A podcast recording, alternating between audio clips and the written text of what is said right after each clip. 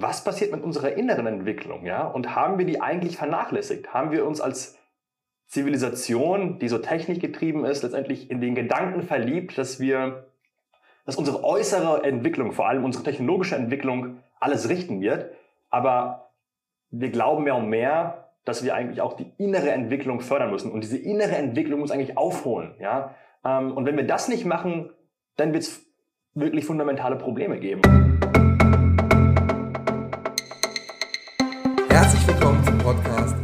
Power of Machen. Dein Podcast für Inspiration und Motivation.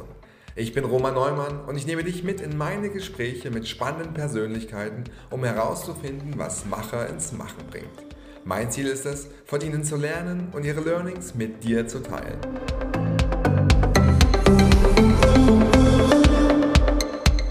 Dieser Folge habe ich die Ehre, mit Christopher und Dimitri zu sprechen, den beiden Co-Foundern des Evolut-Instituts. Gemeinsam tauchen wir tief in die Welt der inneren Arbeit ein und diskutieren, warum Selbsterfahrung eine entscheidende Rolle in unserem Leben spielt. Christopher und Dimitri teilen ihren Ansatz der Selbsterkundung mit Hilfe von Psychedelika und wie ihre eigene Bewusstseinsreise begonnen hat. Wir sprechen darüber, warum es so wichtig ist, uns als Teil des Ganzen zu verstehen und was Führungskräfte und Unternehmer davon lernen können. Zum Abschluss teilen sie ihre ganz persönliche Power des Machens und was Liebe damit zu tun hat. Also lehnt euch zurück und genießt dieses tiefgründige Gespräch mit Christopher und Dimitri.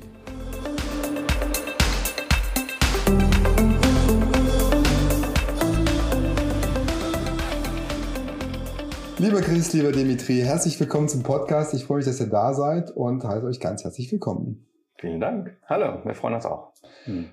Heute wird es um ganz spannende Themen gehen, von den makroökonomischen Themen über die persönliche Entwicklung hin zu, wo es uns noch hinführen wird. Ähm, das, let's see.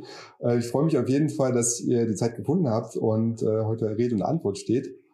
Es wird auch darum gehen, über euer Gründerdasein für das Evolut-Institut. Da werden wir später zu sprechen kommen. Äh, aber erstmal zum Einstieg fangen wir mal an ein äh, bisschen auf der Makroebene zu bleiben. Äh, wir leben ja in Zeiten, die sehr chaotisch sind aktuell, ja, von Klimakrise, ökonomischen Veränderungen, Inflation, politische Instabilität. Das beschäftigt uns ja alle, ne? unabhängig davon, ob ich jetzt äh, eine Führungskraft bin, ein Gründer oder im Angestelltenverhältnis. Das sind ja Auswirkungen, die uns alle sehr, sehr beschäftigen. Was ist denn in eurer Arbeit oder eure persönliche Wahrnehmung was macht das mit uns? Also genau diese Situation, the age of chaos, in der wir uns aktuell befinden. Hm, ja, äh, ich glaube, dass äh, durch diese ganzen ähm, Entwicklungen, die du beschrieben hast, äh, das Thema Resilienz, ähm, äh, Balance, mentale Gesundheit wichtiger werden. Quasi. Also die Frage, wie können wir uns erden, wenn um uns herum Chaos herrscht oder woran halten wir uns fest, als zum Beispiel als Führungskräfte auch, wenn sich alle an uns festhalten. Also ähm, ich glaube, dadurch wird das Thema ähm, relevanter und wichtiger sozusagen. Ähm, wie kann ich eben stabil und ruhig und gelassen und in der Kraft bleiben, ähm, trotz dieser ganzen Entwicklungen und ähm, Krisen und, und Zusammenhänge. Das wäre jetzt eine Antwort darauf. Ne? Ähm, und dann gibt es Themen, die ähm, ähm, auch geprägt sind durch diese Entwicklung, sowas wie äh, Konflikte oder innere Spannungen, die ich in mir spüre, auch durch verschiedene Erwartungen an mich, sozusagen von verschiedenen Stakeholdern oder durch meine Rolle. Und alles wird verflüssigt, quasi die Hierarchien und auf einmal viel mehr Selbstverantwortung bei mir, aber auch bei meinen Teammitgliedern. Und das erfordert ganz neue Kompetenzen. Und ich glaube, da gibt es sozusagen auch eine, eine große Herausforderung. Wie können wir neue Arten des äh, Führens quasi ähm, lernen. Und in meiner Wahrnehmung heißt führen äh, vor allem neu und anders in Beziehung treten und neu und anders kommunizieren. Und da ist es eben nicht getan damit, dass man das sozusagen, ich lese ein HBR, Harvard Business Review Artikel und dann weiß ich das und dann mache ich das, sondern da äh, geht es ganz viel um sozusagen neue Referenzerfahrungen machen ähm, und üben und erleben, ne, sozusagen. Ähm, und ich glaube, da ist ein weiterer großer eine große Herausforderung und eine große Chance, auch ein großes Potenzial. Mhm. Genau, das ist ja so ein bisschen die, die Ebene, die nach innen gerichtet ist, ne? die sehr ja. individuell und sehr persönlich ist. Was ich so ein Stück wahrnehme in der Diskussion ist äh, immer der Blick so ein bisschen auf das Thema Technologie. Technologie mhm. wird es schon richten ja. und wir haben doch so viele äh, technologische Entwicklungen, die dann auch die großen Probleme ein Stück weit irgendwie äh, auch lösen können. Mhm. Ähm, was meint ihr? Ähm, ist das der große, die, die große Lösung oder ähm, muss man doch anders daran gehen? Ja, du kommst ja gerade aus dem Silicon Valley frisch, ne, sag ich mal, äh, dem Land der Techno-Utopie sozusagen, ähm, wo ja auch die Hoffnung gehegt wird, auch die Erwartungshaltung existiert, hey, Technologie wird uns retten. Ja? Also im Prinzip, eigentlich müssen wir nichts verändern an der Art und Weise, wie wir leben, an der Art und Weise, wie wir auch wirklich an unsere Existenz, ans Leben herantreten, an die Welt. Also im Umgang muss sich nichts ändern, aber was sich ändern muss, ist im Prinzip ähm, die Rate der Innovation. Ja, je schneller wir im Prinzip innovieren können, je schneller wir neue Technologien produzieren können, ähm, desto eher werden wir die Herausforderungen lösen. Ja, also wenn wir zu viel CO2 in der Atmosphäre haben, hey, brauchen wir eigentlich nur CO2-Filter, die das Zeug ähm, aus der Luft saugen. Ja, das ist das Mindset. Und ich glaube, aus unserer Sicht ist das ein Trugschluss, weil letztendlich ähm, gibt es dafür sowohl relativ viel empirische Belege, dass neue Technologie genauso wie die alte einfach nur neue, unvorhergesehene Probleme einführt, ja, auf der einen Seite. Also da gibt es äh, ganz gute Evidenz, die eigentlich bezeugt, dass äh, teilweise effizientere Technologie, wie zum Beispiel ein effizienterer Verbrennungsmotor im Auto, am Ende dafür sorgt, dass Leute noch mehr Auto fahren, weil es relativ günstiger wird, nochmal einen zusätzlichen Kilometer zu fahren. Aber auf der anderen Seite machen wir nicht die innere Entwicklung, die eigentlich nötig wäre, um unseren fundamentalen Ansatz und unsere grundlegende Beziehung zur Natur des Lebens zu ändern. Und wir glauben, dass im Prinzip eine Veränderung auf beiden Ebenen erfolgen muss. Ja, wir brauchen natürlich Innovation, wir brauchen mehr, ähm, sage ich mal, nachhaltige Systeme und Technologien. Aber gleichzeitig ist die Frage, was passiert mit unserer inneren Entwicklung? Ja? Und haben wir die eigentlich vernachlässigt? Haben wir uns als Zivilisation, die so technikgetrieben ist, letztendlich in den Gedanken verliebt, dass wir, dass unsere äußere Entwicklung, vor allem unsere technologische Entwicklung, alles richten wird. Aber wir glauben mehr und mehr, dass wir eigentlich auch die innere Entwicklung fördern müssen. Und diese innere Entwicklung muss eigentlich aufholen. Ja? Ähm, und wenn wir das nicht machen, dann wird es wirklich fundamentale Probleme geben. Und ähm, Daniel Schmachtenberger zum Beispiel, ein Systemdenker und Kritiker, den ich sehr schätze, hat gesagt, äh, frei übersetzt, wir haben letztendlich die Technologie und die Macht von Göttern. Aber wenn wir die Technologie und Macht von Göttern haben, brauchen wir auch die Liebe und die Weisheit von Göttern. Und ich glaube, da können wir noch deutlich nachlegen. Hm. Ist ein spannender Punkt, ne? weil ähm, was ich so wahrnehme, auch gerade wenn wir so über die, das Silicon Valley oder über die Startup-Welt äh, und Ökonomie sprechen, äh, ist es ja oft sehr rationell getrieben, ne? also sehr ähm, äh, zahlenbasiert und zu schauen, okay, wie können wir eigentlich, ne, also auch in, in guten Absichten Nachhaltigkeit oder nachhaltig wirtschaften, aber gleichzeitig auch Probleme lösen oder Bedürfnisse generieren, um ja auch rentabel zu sein. So und ähm, ich finde diesen Punkt sehr spannend, wenn du sagst, es braucht die Technologie, ne, weil wir können viele Probleme ähm, auch nicht einfach nur durch, durch uns selbst lösen, sondern wir brauchen Technologie, um effizienter zu werden, weil wir werden mehr Menschen auf der Erde. Ne? Wir haben eine, ein starkes Wachstum auch in der Population und der Energiebedarf wird ja nicht sinken äh, auf, lange, auf lange Sicht, ne? weil wir, wie gesagt, entsprechend der äh, Steigerung auch von, von Nachfrage auch, wie gesagt, mehr Menschen haben und mehr Energie benötigen. Gleicherzeit ähm, reicht es nicht aus, sondern wir müssen halt auch äh, uns selber innovieren und selber an äh, die, die innere Arbeit machen, um entsprechend auch zukünftig damit umgehen zu können. Das bringt mich auch zu der Frage, ich meine, du hast es gerade schon ein bisschen angesprochen, Chris. Was sind denn auch eurer, eurer Meinung nach so die größten inneren Baustellen, die ihr bei Führungskräften oder bei Changemakern, wie er so schön auch schreibt, äh, seht, wo ihr, wo, wo vielleicht ähm, genau Handlungsbedarf ist oder wo vielleicht auch äh, Führungskräfte noch nicht sehen, dass da Herausforderungen sind. Was sind denn da so eure Erfahrungen? Woran müssen wir eigentlich am ehesten arbeiten? Hm. Ja, ähm, noch einen kleinen Nachtrag zur vorherigen äh, Frage. Ich glaube, dass viele ähm, Modelle, wirtschaftliche Modelle, ähm, gerade eben auch aus dem Silicon Valley kommen, äh, kommen sind, ähm, haben diese, diesen Venture Capital Mindset und das ist ganz stark ein Modell, das natürlich ähm, ähm, auf also Externalitäten nicht voll einbezieht. Also man könnte sagen, so die Logik des, des Erfolgs des kapitalistischen Systems, wenn man das so nennen will, ist sozusagen externalize and extract. Right? Das meiste rausholen, möglichst ähm, Effizienz für mich und ich optimiere mich und dann meine Profitfunktion und die quasi die gesellschaftlichen Kosten, die entstehen, die können vernachlässigt werden quasi. Ne? Und das ist eben sozusagen das, was jetzt im durch die ökologische und Klimakatastrophe, die wir herstellen, gerade selbst sozusagen mehr als sichtbar wird und dass wir da andere Herangehensweisen brauchen.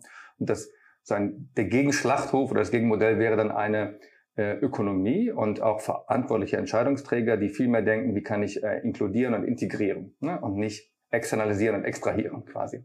Und ich glaube, da ist ein gewaltiges Potenzial. Es gibt viele Initiativen und, und Bewegungen und so weiter, die versuchen in diese Richtung zu gehen, aber ähm, es wird nicht einfacher quasi, wenn wir uns in so nationalstaatlichen und Systemkonflikten befinden. Ne? So, dann gibt es wieder Anreize, die in die andere Richtung gehen. So, aber das ist vielleicht sozusagen dieses Makrothema nochmal. Ja, aber wie, wie komme ich genau dahin, dass es halt inkludiert wird, was du gerade sagst, dass genau dieses ja. Mindset auch da ist? Genau, genau. Und da ist sozusagen diese, diese Idee, wir brauchen die, äh, das hast du schon angesprochen und Dimitri auch, diese ähm, ähm, die innere Arbeit oder inneres Wachstum, innere Entwicklung. Und das ähm, ähm, wie man sich das vorstellen kann. Also ähm, das heißt auch, also als aus dem Akademischen kommende vertikale Entwicklung. Und was heißt das? Also horizontale Entwicklung, das ist die klassische, klassische Skills-Training. Also ich lerne neue Skills. Ne? Irgendwie geht zum Public Speaking Coach. Äh, in meinem anderen Leben habe ich das ja auch äh, gemacht und mache es auch noch äh, hier und da weiterhin. Und ich lerne sozusagen, wie kann ich besser kommunizieren? Oder ich lerne äh, Programmiersprachen oder ich lerne andere Sachen. So, das ist horizontales Lernen. Und das, was jetzt gebraucht wird, ist eigentlich vertikales Lernen oder echte Transformation, um dieses fast schon klischeehafte Wort mal zu verwenden wieder und zu sagen, also tiefgreifende Veränderung. Und was ist das? Das ist alles, was mir hilft, ähm, meinen, man könnte das so denken, meinen inneren Raum zu vergrößern. Das heißt, ich kann sozusagen mehr wahrnehmen im äh, Äußeren. Ich habe feinere Wahrnehmung für das, was um mich herum passiert und feinere Wahrnehmung für das, was in mir passiert. Und ähm, kann weniger reaktiv sein, weniger automatisch handeln und habe mehr, mehr Freiheit, meine, äh, einen größeren Wahlraum, meinen Entscheidungsraum ähm, aus, aus einer freien Haltung heraus zu agieren. Und das ist natürlich ein schöner Zustand und äh, da möchten wir wahrscheinlich alle sein. Nicht getrieben sein, nicht getriggert sein, sondern sozusagen ähm, mit ein bisschen Distanz zu äh, uns selbst ähm, ähm, klug ähm, äh, agieren zu können. Ne? Auch in konfliktreichen Situationen, Spannungen, ähm, wo es schwierig ist mit anderen Menschen oder so. Ähm, als Führungskraft ist ja viel Beziehungsarbeit eben und Kommunikation. Also dort eben mehr innere Kapazitäten zu haben und mehr Raum.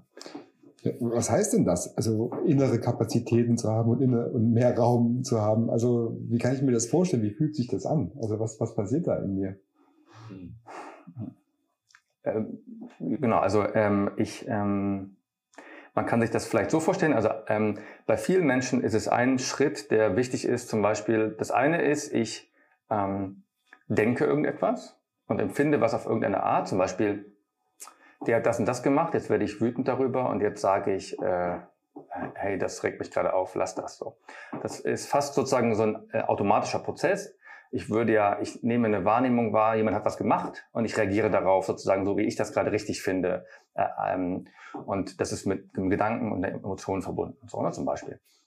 Und ein, ein Schritt, wo ich mehr Freiheit habe, wäre, dass ich äh, das wahrnehme, jemand hat das gemacht und jetzt merke ich, ah ja, in mir steigt auf ein bisschen Wut. Ich merke, dass sozusagen mein Herz schlägt schneller. Ich merke so Wut in meinem Brustkorb oder auch meine Arme verspannen sich ein bisschen. Und ich habe diese Gedanken, sowas wie, du Arsch, äh, warum machst du das? Aber ich nehme das sozusagen mit diesem Abstand wahr. Ich nehme wahr, ah ja, in mir, in diesem Raum, der ich bin, kommen Emotionen und es kommen Gedanken. Und wenn ich das so wahrnehme und dann, dann nehme ich vielleicht auch wahr und ich weiß ja von mir, ich habe da einen sensiblen Punkt, ich werde immer, ich bin leicht gereizt, wenn das und das genauso passiert, kenne mich da schon und ich weiß schon, dass es meistens klüger ist, nicht impulsiv darauf zu reagieren, weil das beschädigt die Beziehung und dann am Ende äh, gibt es nur wieder ganz viel Reparaturarbeit in der Beziehung und das macht alles nur schwieriger. Also ich kann irgendwie mich selbst regulieren und atme vielleicht mal durch oder mache eine Pause und so und dann kann ich mit einem ruhigeren Kopf später vielleicht das Thema ansprechen und adressieren. Mhm. Das ist ein konkretes Beispiel, wie sich sowas ausdrücken kann. Ne? So, von ich bin voll identifiziert mit meinen Gedanken und Gefühlen zu, ah, ich habe Gedanken, ich habe äh, die Emotionen, die steigen auf in mir. Mhm. Genau, und was Christopher gerade erwähnt hat, ist eben auch dieses psychologische Phänomen der Diffusionierung, ne, wenn ich quasi mich entkoppeln kann von der Emotion und merke, ah, ich bin eigentlich mehr als nur meine Gedankenströme oder als meine äh, Impulsivität. Ja, und in, in diesem Sinne können wir diese Kausalkette zwischen Impuls und Reaktion mehr steuern. Und das erlaubt uns im Prinzip die innere Freiheit, was auch Viktor Frankl meinte, wenn er sagt, äh, dieser Raum zwischen Impuls und Reaktion ist im Prinzip unser, unsere menschliche Freiheit oder unser Handelsspielraum, ähm, den wir uns vergrößern können. Ähm, und das war eben ein Beispiel, wie man diesen inneren Raum beschreiben kann. Und gleichzeitig, woran wir auch teilweise arbeiten, ist die Frage, wie weit ziehe ich den Kreis meiner eigenen Identifikation oder sage ich mal, was zähle ich zu mir selbst dazu? Ne? Und im Prinzip die Entwicklung oder die Bewegung hin zu einem vergrößerten Radius dieses Kreises, ja, ist eigentlich eine Bewegung, die mehr und mehr von der Welt in mir inkludieren kann, ja. Also ich kann mehr aus der Welt wahrnehmen, ich kann mein, also mein eigenes Interesse wird breiter, ja, und das geht weg von der, äh, von der eigenen Nutzenmaximierung hin zu einer komplexeren Betrachtung, was brauche nicht nur ich, sondern was brauchen auch vielleicht die Menschen um mich herum, was braucht vielleicht auch mein Team, was braucht mein Unternehmen, was braucht aber auch die Welt und das ganze Ökosystem. Und ich glaube, je weiter wir diesen Zirkel spannen können, ähm, desto mehr können wir eben auch komplexere Sachverhalte in uns abbilden und entsprechend reagieren und entscheiden.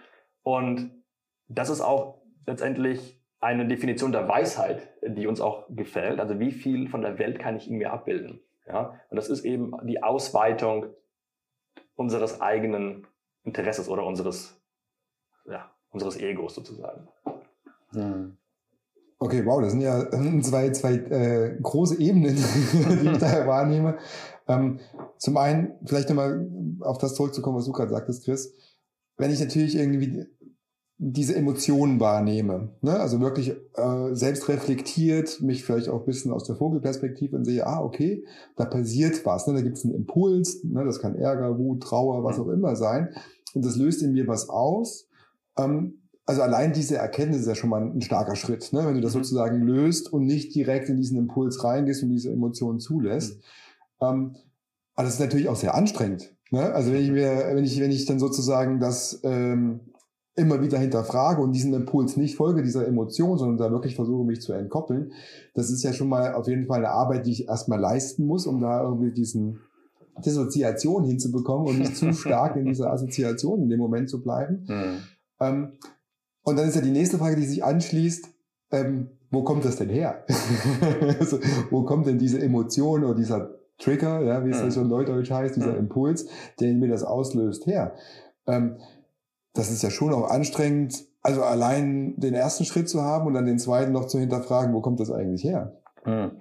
Kennst du dieses äh, Arbeit macht Arbeit, deswegen heißt es ja so. Und genau, da könnte man sagen, wer hat das gesagt? Der ähm, ist nicht Stromberg, ne? Wie auch immer. Äh, es gibt sozusagen innere Arbeit macht Arbeit, deswegen heißt es ja auch so. Also zu sagen, ja, es ist ein Weg sozusagen, ähm, äh, das kann auch anstrengend sein, ähm, wenn ich mich sozusagen diesen Aspekten in mir zuwende, all dieser, dieser inneren Vielheit, Vielheit, also meinen inneren Anteilen, so, also man kennt, ähm, man spricht so über Internal Family Systems oder im Voice-Dialog oder in der inneren Teamarbeit, sozusagen alles so Modelle, um darüber zu sprechen oder das in Prozesse zu bringen, spricht man von inneren Anteilen, die wir alle haben.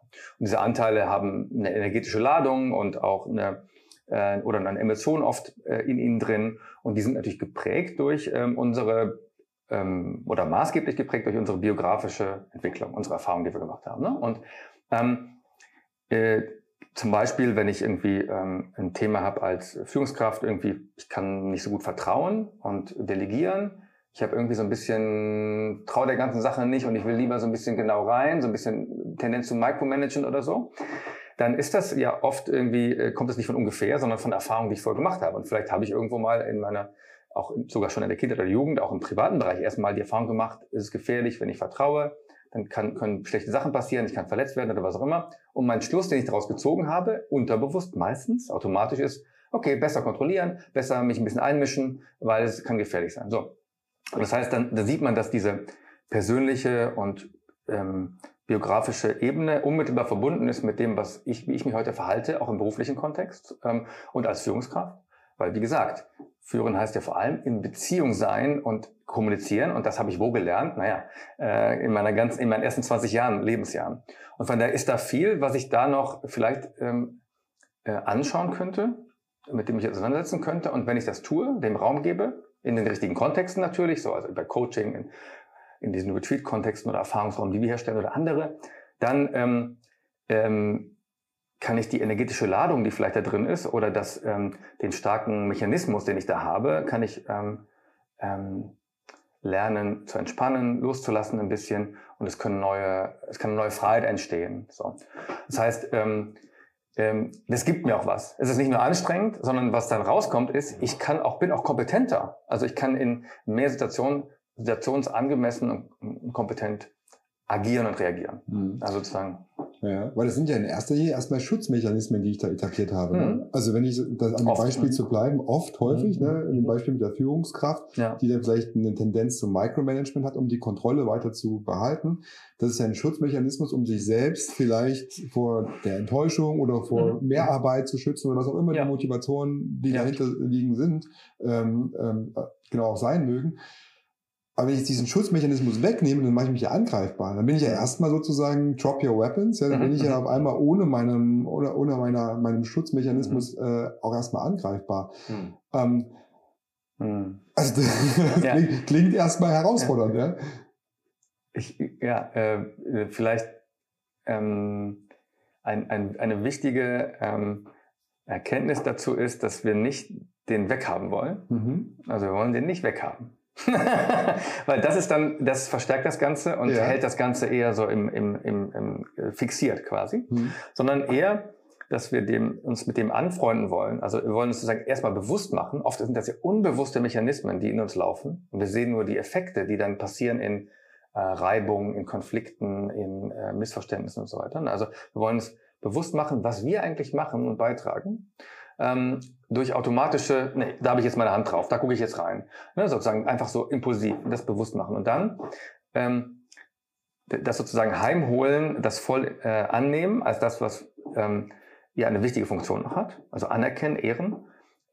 Damals auch hatte, da wo es herkommt quasi. Und dass wir aber heute sagen können, heute ist es ja gar nicht mehr so. Und ich kann mich ein bisschen da hinein entspannen. Und ich kann auch, es gibt auch andere Optionen. Und da kann ich immer noch gucken, wenn ich jetzt, da bin ich vielleicht ein bisschen misstrauisch und dann äh, gibt es ja vielleicht Gründe, also man muss ja auch nicht allen vertrauen, das ist ja wäre irre, sozusagen, sondern ähm, da kann ich mal reingucken. Aber da kann ich auch ein bisschen, äh, sagen wir mal, loslassen und dann auf einmal Experimente machen, neue Erfahrungen sammeln äh, und sich so entwickeln. Aber nicht sozusagen, ich muss jetzt hier, kennst du vielleicht das De-Armoring irgendwie, ich muss den Panzer durchbrechen und ich muss das irgendwie jetzt hier so kaputt machen. Da bin ich überhaupt kein Fan von oder wir auch nicht und das ist auch gar nicht unsere Arbeit. Ne? Also viel ähm, subtiler, quasi feiner ähm, daran zu gehen und äh, differenzierter. Okay. Nö, genau. Das ist in anderen Worten auch so gesagt. ja, gut. Kann ich nicht Dann geht die nächste Frage an Demi. ja, aber das, das, ist ja das Spannende. Ich meine, das, das eine ist ja sozusagen meine eigenen Glaubenssätze, ja, oder meine eigenen Erfahrungen, die ich gemacht habe, auch zu reflektieren, beziehungsweise auch zu, zu hinterfragen, was löst das eigentlich in mir aus, ne? Und dann vielleicht auch genau diese Schutzmechanismen teilweise aufzulösen oder zumindest da auch mit dahinter zu schauen, ne? wenn, wenn die, die Energie und die Kraft dafür da ist. Ähm, wie gesagt, das ist ja eine, eine, eine starke Arbeit, die da gewährleistet werden muss oder die da auch gemacht wird. Äh, aber auch was Dimi sagte, dann aber auch zu verstehen, was habe ich eigentlich für einen Einfluss sozusagen im gesamtheitlichen System, ne? also auch so gesellschaftlich. Äh, jetzt haben wir ja angefangen, über die äh, Veränderung der, der Welt zu sprechen und was für eine Situation wir gerade sind. Äh, was ich häufig wahrnehme, teilweise bei mir, aber auch in Beobachtung bei anderen, dass das eigentlich überlastet, dieses ähm, zu sehen, was da eigentlich gerade überall passiert. Und das ist eigentlich so ein Schritt ähm, war, also ein Schritt, den ich wahrnehme, ist, dass ähm, eigentlich weniger Informationen irgendwie freier macht. So, wenn ich jetzt aber genau noch überlege, so was kann ich denn in dem ganzen System jetzt für eine Rolle spielen und wie, welche, welchen Einfluss kann ich nehmen, macht es ja in erster Linie erstmal nicht freier. Ne? Also wenn du dieses Zirkelbild, mhm. was du da ähm, erklärt hast, wie, ja. wie gehst du denn mit sowas um? Also wie, mhm. wie, wie, wie managst du das? Ja, also ich kann das komplett nachvollziehen mit dem Gefühl der Überforderung, ja. Und wenn man nicht mutwillig die Augen verschließt vor dem, wie sich bestimmte Sachen auf der Welt gerade entwickeln, ja, dann glaube ich, wird es vielen Menschen so gehen, dass sie, dass sie sich überfordert fühlen oder merken, verdammt, äh, da gibt es so viel, was gerade schief läuft, so viel Leid, ja, so viel, so viel Natur, die zerstört wird, so viel Krieg, der geführt wird, so viel Ausbeutung, die praktiziert und gut geheißen wird.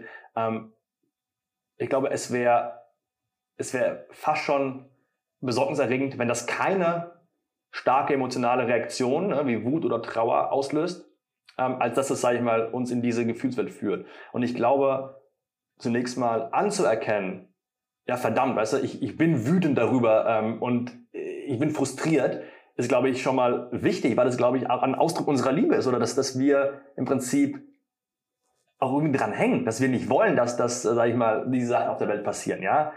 Ähm, und ich glaube, wenn es uns schmerzt, heißt das, hey, das ist uns wichtig und dafür lohnt es sich einzusetzen. Und natürlich aber ähm, ist eine, die, diese Auffassungsgabe zu verstehen, hey, wie hängt eigentlich mein Wirken zusammen mit irgendwelchen Konsequenzen äh, auf anderen Kontinenten oder die bei anderen Menschen landen, ist das natürlich zunächst mal eine Realisierung, die uns in erster Linie ja vielleicht weniger frei macht im Sinne von, dass ich kann nicht mehr so handeln, wie ich vorher gehandelt habe, weil ich weiß, wenn ich jetzt hier irgendwie jeden Tag äh, äh, keine Ahnung, mal, mal meinen, meinen Cheeseburger esse, ne, mit, mit einem Patty aus, äh, aus, aus, aus Rindfleisch, das aus dem Amazonas kommt, ähm, dann führt das nur zur weiteren Abholzung. Ja? Und ich glaube, die Sache, warum das uns oder mir auch teilweise so schwer fällt, ist, das zu akzeptieren war, dass ähm, ich immer dachte, ja, indem ich mich immer unabhängiger von der Welt mache, immer freier, ja, sei es durch irgendwie komplette finanzielle Freiheit und dass ich mich nicht mehr mit diesen ähm, Problemen und Lappalien der Welt, äh, äh, damit ich mich mit mehr darunter rum, rum äh, hin, ähm, sorry, damit ich mich nicht damit beschäftigen muss. Ja, so nochmal, damit ich mich nicht mehr mit diesen Problemen auseinandersetzen muss, mache ich mich unabhängig, ja, mhm. und sehe mich quasi als unabhängiges Individuum, Teilchen in dieser Welt. Und ich glaube, das war ein großer Trugschluss, weil letztendlich ist die Realisierung, dass wir alle verbunden sind, dass wir verflochten sind in diesem Netz, ja, ähm, ist es, glaube ich, eine neue Art und Weise aufs Leben zu blicken, aber gleichzeitig auch eine, eine schöne Art und Weise, die zeigt, hey, ich könnte wahrscheinlich keine drei Minuten auf dieser Welt überleben ohne die Pflanzen, ohne die Bäume, ne? weil die geben mir die Luft, äh, die ich äh, brauche zum Atmen. Oder, oder ohne die Tiere und das alles eine Rolle spielt und dass ich auch Teil dieses komplexen Geflechts bin. Und jegliche Tendenz, mich davon rausziehen zu wollen, ja, mich unabhängig zu machen und so zu tun, als ob ich nicht interagiere, macht mich eigentlich zu dem, was Joseph Campbell sagt, zu einem Tyrannen. Und Joseph Campbell sagt, der, die selbst erzielte Unabhängigkeit ist Ausdruck der Tyrannei. Ja, wenn ich mich quasi in meinen Bunker zurückziehe und versuche, die Welt zu kontrollieren oder mich davon nicht angreifbar zu machen, das ist quasi der mythologische äh, Tyrann. Ja? Und ich glaube, was ich für mich gemerkt habe, ich will mehr in die Beziehung treten, was aber auch gleichzeitig heißt, hey, die Beziehung wird auch Schmerz bringen, ja, die wird auch Trauer und Wut bringen, aber sie erlaubt mir auch irgendwie eine neue Tiefe und eine tiefere Beziehung auch zum Leben zu finden. Und ja, und ich glaube, es ist sowas wie, wie, wie auch eine Wahl, welchen Weg will ich gehen, aber auch teilweise eine Realisierung, hey verdammt, wir sind ja gar nicht so unabhängig, wie wir glauben. Hm. Ja, ich würde noch hm, auch was hinzufügen. Also die Frage ist ähm, immer, wie ist mein Umgang mit den Dingen, die ich wahrnehme? Und oft haben wir so falsche Polaritäten, glaube ich. Also zum Beispiel, ähm, ich kann mich ja nicht überall engagieren und mir äh, alle Schuhe anziehen, also mache ich gar nichts. Das ist jetzt ja auch nicht das Richtige. Also sozusagen natürlich in diesem Zwischenraum gibt's natürlich was. Und was heißt das dann konkret? Na, soll ich halt nicht sieben Tage die Woche Fleisch essen, nur drei? Dann habe ich ja sozusagen so ein, das ist so ein Kompromiss, okay, so könnte sowas aussehen. Aber ich finde interessanter noch, gerade bei diesen ganzen unauflöslichen Spannungen, die wir in vielen Bereichen haben und die auch Führungskräfte haben, quasi, zum Beispiel ähm, Top-down, Bottom-up. Langfristig denken, aber kurzfristig profitabel sein. Es soll stark sein und Führung geben, aber ich soll auch zugewandt und empathisch sein und liebevoll. Also ganz viele so scheinbare Widersprüche und, und Konflikte oder so. Wie gehe ich damit um? Und da unsere, äh, unser Verhältnis dazu weiterzuentwickeln. Das finde ich super interessant.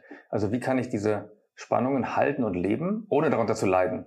Und sagen, also das ist sozusagen, ich habe ein Verhältnis dazu ne? und ich lebe mein Leben äh, und habe ein ähm, ongoing relationship, also eine, eine, ähm, eine kontinuierliche äh, Verbindung und Verhältnis dazu. Und das kann dann zum Beispiel heißen, ich, ich, ich auf der einen Seite gucke ich, okay, ähm, ich bin schon irgendwo in Zusammenhängen eingebettet und ich habe Verantwortung, aber vielleicht gibt es ja noch ähm, Orte, wo ich mehr Verantwortung übernehmen kann. Und ich ähm, versuche meine Kapazität, Verantwortung zu übernehmen, zu erweitern. Und das ist einfach ein schrittweiser Prozess, ne, sozusagen. So, und ähm, da, wo ich gerade bin, also ne, sozusagen, nicht jeder muss alles machen und so, sondern da, wo ich bin, mehr Verantwortung. Gleichzeitig aber auch, ich muss auch auf mich Acht geben und gucken, dass ich äh, mich nicht aus, also auslauge selbst und ausbeute und ähm, oder zu hart auf mich gucke, mich selbst sozusagen kasteie, weil ich nicht noch mehr mache oder so. Also gleichzeitig aber auch die Praxis von Selbstfürsorge und ähm, ähm, Kindness, äh, das ist auf Deutsch Nettigkeit, Freundlichkeit, Liebe, Mitgefühl mit sich selbst zu entwickeln. Und das heißt, wie wäre so ein Weg, mit diesen Polaritäten umzugehen? Ich versuche beides zu, zum Wachsen zu bringen. Sowohl meine Verantwortung, ähm, kann ich noch mehr machen, ja, als auch meine Selbstfürsorge. So.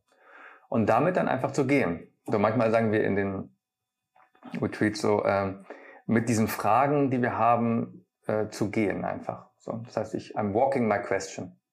Weil es gibt keine Auflösung dieser Polaritäten, ne? Und ich kann nicht nur das eine oder das andere machen. Äh, also jetzt irgendwie mich dann irgendwie wie die Amish äh, irgendwie Technologie, tschüss, ich ziehe aufs Land und mache hier meinen Gemüsegarten. Ja, das ist schön. Ähm, aber wenn ich jetzt denke, was ist denn mit der Welt? Wenn die trotzdem vor die Hunde geht, ich werde, die wird mich trotzdem holen. Also das wird sozusagen trotzdem zu mir kommen. Äh, aber ich habe auch nicht ich versuche nicht das Beste zu machen aus meiner Möglichkeit, das zu beeinflussen. So. Und da also in Beziehung bleiben zu dem, auch wenn das schwierig ist und sehr viele Rückschläge, Frustration und sehr komplex. So, und damit dann trotzdem halbwegs gut sein zu können. Mhm. So, ne? Und da gibt es dann Maßnahmen, wie kann ich das stärken, dass ich damit gut sein kann. Und mhm. Gemeinschaften und, äh, und so weiter. Da werden wir gleich mal drauf zu sprechen kommen, auf die Maßnahmen. Den Punkt, den ich da nochmal rausgreifen möchte, ist, dass ähm, auch zu akzeptieren, nicht gleich eine Antwort zu haben. Ne? Du hast das gerade mhm. so Walking the Questions mhm. genannt. Mhm. Ähm, also auch diese, dieses Bewusstsein zu haben, hey, es ist ein Prozess. Ne? Und den ich nicht irgendwie, gibt es nicht nur eins und null, sondern mhm. da gibt es halt irgendwie auch einen ja. Weg dorthin, ähm, wo, wo sich neue Fragen ergeben, wo Antworten passieren, wo aber auch Rückschläge geschehen, wo ich aber auch wieder Schritte nach vorne mache.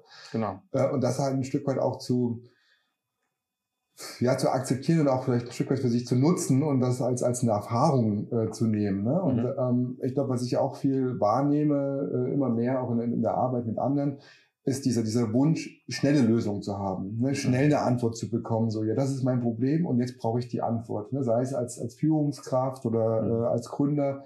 Ähm, da irgendwie eine sehr starke Kurzfristigkeit oder dieser Begriff der Instant Gratification, mhm. äh, englisch äh, geprägt wieder, äh, also eine, eine sofortige Belohnung und eine sofortige Antwort zu bekommen. Ähm, und da auch wieder ne, die Arbeit zu machen, zu akzeptieren, dass es halt länger braucht. Mhm. Ja, dass mhm. es halt ein Prozess ist. Ähm, auch ein spannender Aspekt. Ich, ich will nochmal zurückkommen auf das, was du gesagt hast, Dimitri. Ähm, weil es scheint ja, du hast für dich ja schon viel Arbeit äh, gemacht und hast auch schon einige Erkenntnisse äh, für dich irgendwie erlangt, wie du damit umgehst, auch mit diesem, äh, sage ich mal, den großen Kontext zu sehen und den, den äh, gesellschaftlich, welchen Einfluss kannst du nehmen und wie willst du auch da ähm, mit Einfluss nehmen äh, in der Zukunft. Gab es da irgendwie ein ausschlaggebendes Event oder eine ausschlaggebende Erfahrung, dass du quasi diese Entscheidung getroffen hast, dich auch dahingehend zu öffnen oder also diesen Prozess reinzugehen? Oder ist das auch ein Prozess, der äh, sich einfach über Jahre, Jahrzehnte entwickelt hat. Hm.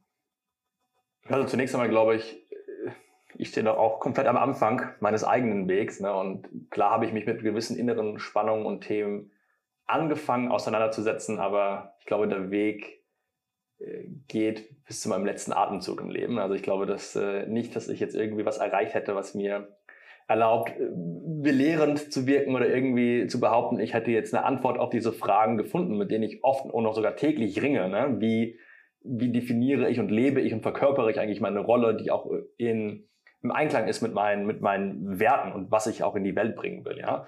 Und ich glaube, da gibt es immer die, diese, diese Spannung, ähm, die ich versuche auszubalancieren. Ähm, aber ja, ich würde sagen, dass der Verlauf der letzten zehn Jahre in meinem Leben schon, sag ich mal, eine, eine, eine, eine intensivere Auseinandersetzung mit diesen Themen bewirkt hat. Und ich glaube, ich kann das sowohl so betrachten, dass es ein Schlüsselevent gab in meinem Leben, aber ich glaube auch, dass dieser, dass dieses Event durch eine längere Periode auch irgendwie äh, gefüttert, äh, genährt wurde, ja. Und ich glaube, dass ich sehr lange im Leben versucht hatte,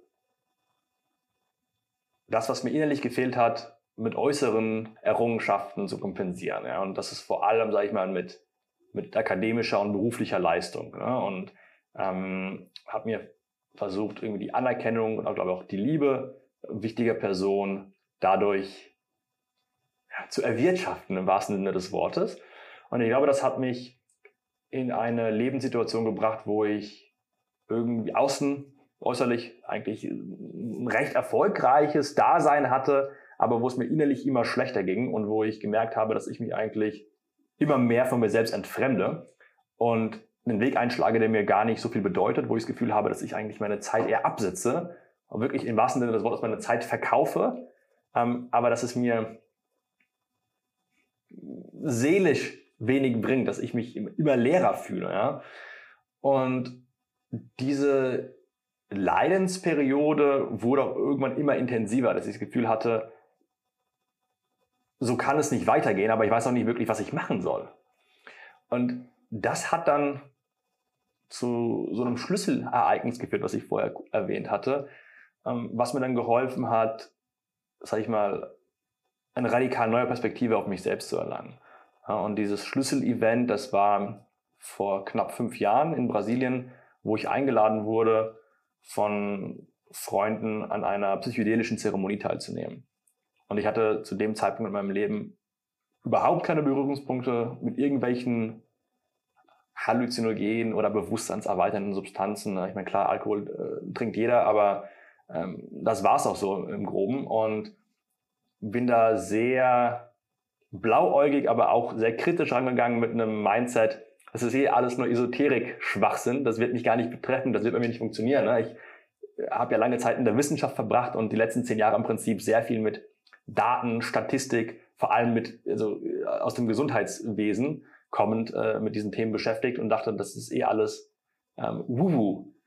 Ähm, ja, und bis mir dann, sage ich mal, wirklich der, der Boden unter den Füßen weggezogen wurde in diesem Event und wo ich gemerkt habe, wow, da gibt's äh, schlummern noch so viele Themen in mir, die ich nicht bearbeiten wollte, so viele Wunden, die nie versorgt wurden, also psychologische, emotionale Wunden und wo mir erst klar wurde, wie limitiert auch meine Sicht aufs Leben war.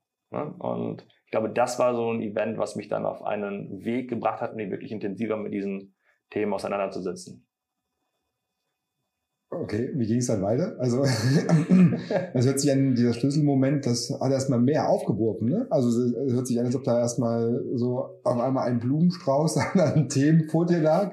Ähm, und ähm, ich stelle mir dann das relativ komplex vor, wie gehen wir damit jetzt um? Also, das hört sich an, als erstmal ja. alleine gelassen zu sein. Irgendwie ja, ähm, lustig, dass du das erwähnst oder dass du das Blumenstrauß nennst. Also ich glaube, das war das ist eine schöne Beschreibung. Vielen Dank für die Blumen. Kennst du das?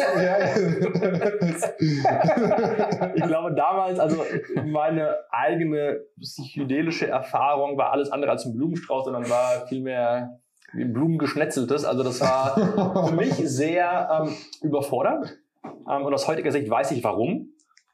Aber damals, sage ich mal, wurde ich mit Themen konfrontiert, für die ich noch nicht bereit war. Ja? Und das waren Themen wie ähm, die Konfrontation mit meinem eigenen Tod, mit meiner Vergänglichkeit, ähm, mit dem, wer ich eigentlich bin. Ja, und äh, meine Antwort in dieser Erfahrung war, ja, ich bin, ich bin irgendwie mein fancy Jobtitel oder ich bin meine, meine Promotion oder ich bin dies, das und das Stipendium oder was auch immer. Äh, alle, alles Errungenschaften, die letztendlich aber nichts weiter waren als Schutzschilder, die ich vor mich gehalten habe, um mich zu schützen. Ne? Und ich glaube, die Erfahrung hat, mir, hat mich wie eine Zwiebel Schicht für Schicht geschält, was, und weil ich das nicht wollte, weil ich mich gegen gewehrt habe, weil ich Angst hatte zu sehen, was dahinter ist, ähm, war das für mich eine unfassbar schmerzhafte Erfahrung. Ähm, und wo ich erst wirklich ähm, ja, Monate, wenn nicht sogar Jahre später gemerkt habe, welchen Wert das für mich hatte. Und nachdem ich aus Brasilien dann zurückgekehrt bin, ähm, gerade knapp sechs Wochen, dachte ich, ja, jetzt, jetzt habe ich ja Sachen gesehen, jetzt ist hier mein Leben komplett anders. Ne? Und habe dann aber nach ein paar Monaten wieder frustrierenderweise feststellen müssen, es hat sich eigentlich gar nicht so viel in meinem Leben geändert. Ich habe diese ganzen Einsichten gehabt, aber ich bin immer noch irgendwie in der gleichen Situation im Leben, immer noch im gleichen Job, mache immer noch die gleichen Sachen, habe zwar irgendwie Einsichten, aber die sind nicht verkörpert. Ich, ich setze sie nicht um. Und dann habe ich erst verstanden, dass die, die Reise eigentlich jetzt erst auch wirklich beginnt. Dass es nicht reicht, sag ich mal, äh, Visionen zu haben, sondern dass man sie auch irgendwie umsetzen muss, ne, übersetzen muss ins Leben. Und das hat dann dazu, das hat dann dazu ähm, mitgeholfen, dass ich mich dann angefangen habe, wirklich dedizierter mit diesem Thema auseinanderzusetzen. Ne? Dass ich über Coaching-Arbeit, über somatische Arbeit, ähm, über ja, das Connecten mit anderen Leuten, die da schon deutlich weiter sind als ich, ähm, die mir geholfen haben, sich mit diesem Thema auseinanderzusetzen. Ne? Und ähm, Meditation. Meditation, ähm, Schattenarbeit, also Sachen, die ich dann ernsthaft angefangen habe zu praktizieren und dann erst zu sehen, ah, jetzt verstehe ich auch, was mir diese Vision teilweise sagen wollten. Ja? Und ich war äh, im wahrsten Sinne des Wortes da am Anfang sehr auf mich allein gestellt. Ne? Also die Erfahrung war so eine, dass äh, wir eine Nacht verbracht haben beim Schamanen und am nächsten Morgen hieß es, ja, ich habe noch ein schönes Leben. Und mhm. ich war damit komplett überfordert, ja, weil ich habe wirklich mhm. äh, komplett neue Einsichten bekommen, mit denen ich nichts anfangen konnte. Ähm, und das ist auch ein Grund, warum wir auch das heutige, sag ich mal, äh, das heutige Programm oder die, die, diese Retreats, die wir anbieten, ganz anders aufziehen. Ne? Mit, mit, einer, mit einer klaren Struktur, mit einer Vor- und Nachbereitungsphase, damit eben die Leute da besser geleitet werden durch die Erfahrung. Aber ja, für mich war das am Anfang komplett überfordernd und ich habe Jahre gebraucht, bis ich überhaupt damit sinnvoll was anfangen konnte. Mhm. Okay, aber manchmal ist ja genauso eine Erfahrung dann genau hilfreich für die Arbeit, die ihr heute macht. Ähm, mich interessiert natürlich noch die Story von Chris, aber. Keine Angst, weniger dramatisch, äh, weniger traumatisch und so. Genau. Ähm, ja, ähm, mh, mm, genau, also äh, äh, dieser Weg der inneren Arbeit, ähm, keine Ahnung, der ist ja, also es kann sein durch Krise, es kann sein einfach durch Neugier. Und es war eigentlich vom Ausgangspunkt eher Neugier quasi. Und dann findet man doch seine Themen. Aber sozusagen, ich war immer super daran interessiert an so philosophischen und psychologischen Fragestellungen. Ich habe eigentlich das Falsche studiert mit BWL, weil ich hatte andere Interessen, habe dann versucht, das so reinzubringen und quasi das so nebenher immer so reinzuholen und so. Ähm, und ähm, habe äh, auch eben relativ früh, also jetzt schon vor äh, zehn Jahren eben so eine Coaching-Ausbildung gemacht, zum Beispiel, um äh, auch mit Menschen sozusagen in diese Richtung arbeiten zu können und so weiter. Also ich bin schon früh auf diesem Weg so mit Menschen arbeiten und die bei Entwicklungsprozessen unterstützen und dabei auch meinen eigenen Entwicklungsprozess natürlich zu befördern so und Selbsterfahrung zu machen. Und das habe ich dann also durch das Coaching sowieso, ähm, äh, durch die Ausbildung als Coach und dann die, die Arbeit natürlich gelernt. Ich habe ähm, äh, Körperarbeit kennengelernt, somatische Arbeit, von der ich keine Ahnung hatte, dass es sowas gibt. Also das ist sozusagen nicht was, was im, beim, bei den Jobprofilen so, was man so kennt. Man kennt irgendwie vielleicht Massage, aber man kennt nicht Körperarbeit, so Bodywork wirklich als, ähm, oder du hast eben das auch somatische Arbeit genannt, also ne, körperorientierte Techniken, die auch im Coaching oder in der Therapie eingesetzt werden können, die unglaubliche Wirkung haben. Und da verschiedene ähm, erst Klientenerfahrungen gemacht, dann Trainings gemacht, um das zu lernen und so weiter.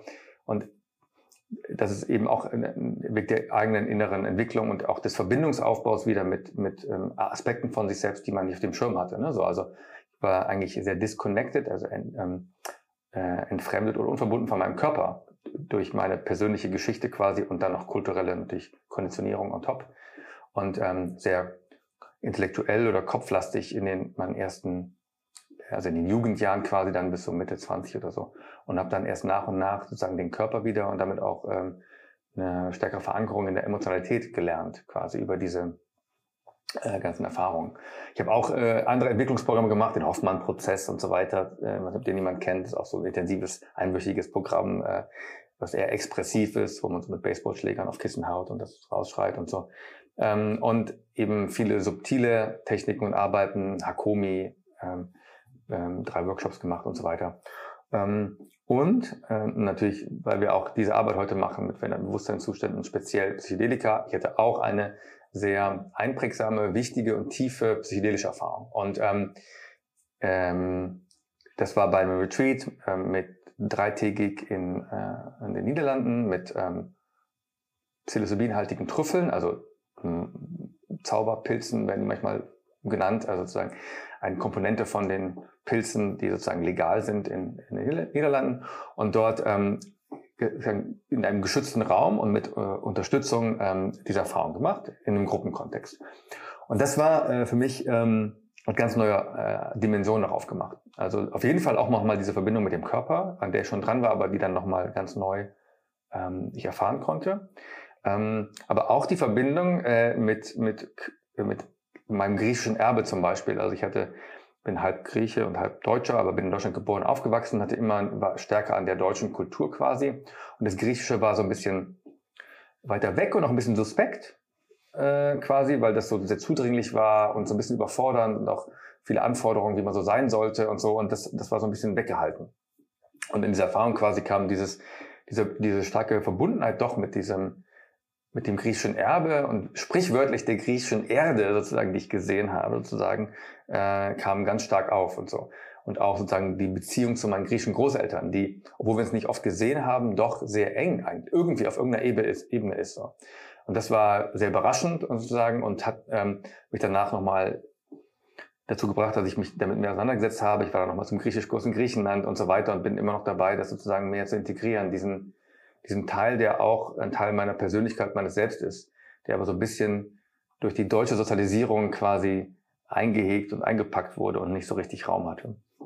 Und, und das ist vielleicht das, was so am, am überraschendsten noch einmal war, war diese, die Öffnung für die, äh, das Gefühl der Verbundenheit mit dem großen Ganzen. Quasi, also was manche dann eine transpersonale oder äh, transzendente Erfahrung nennen.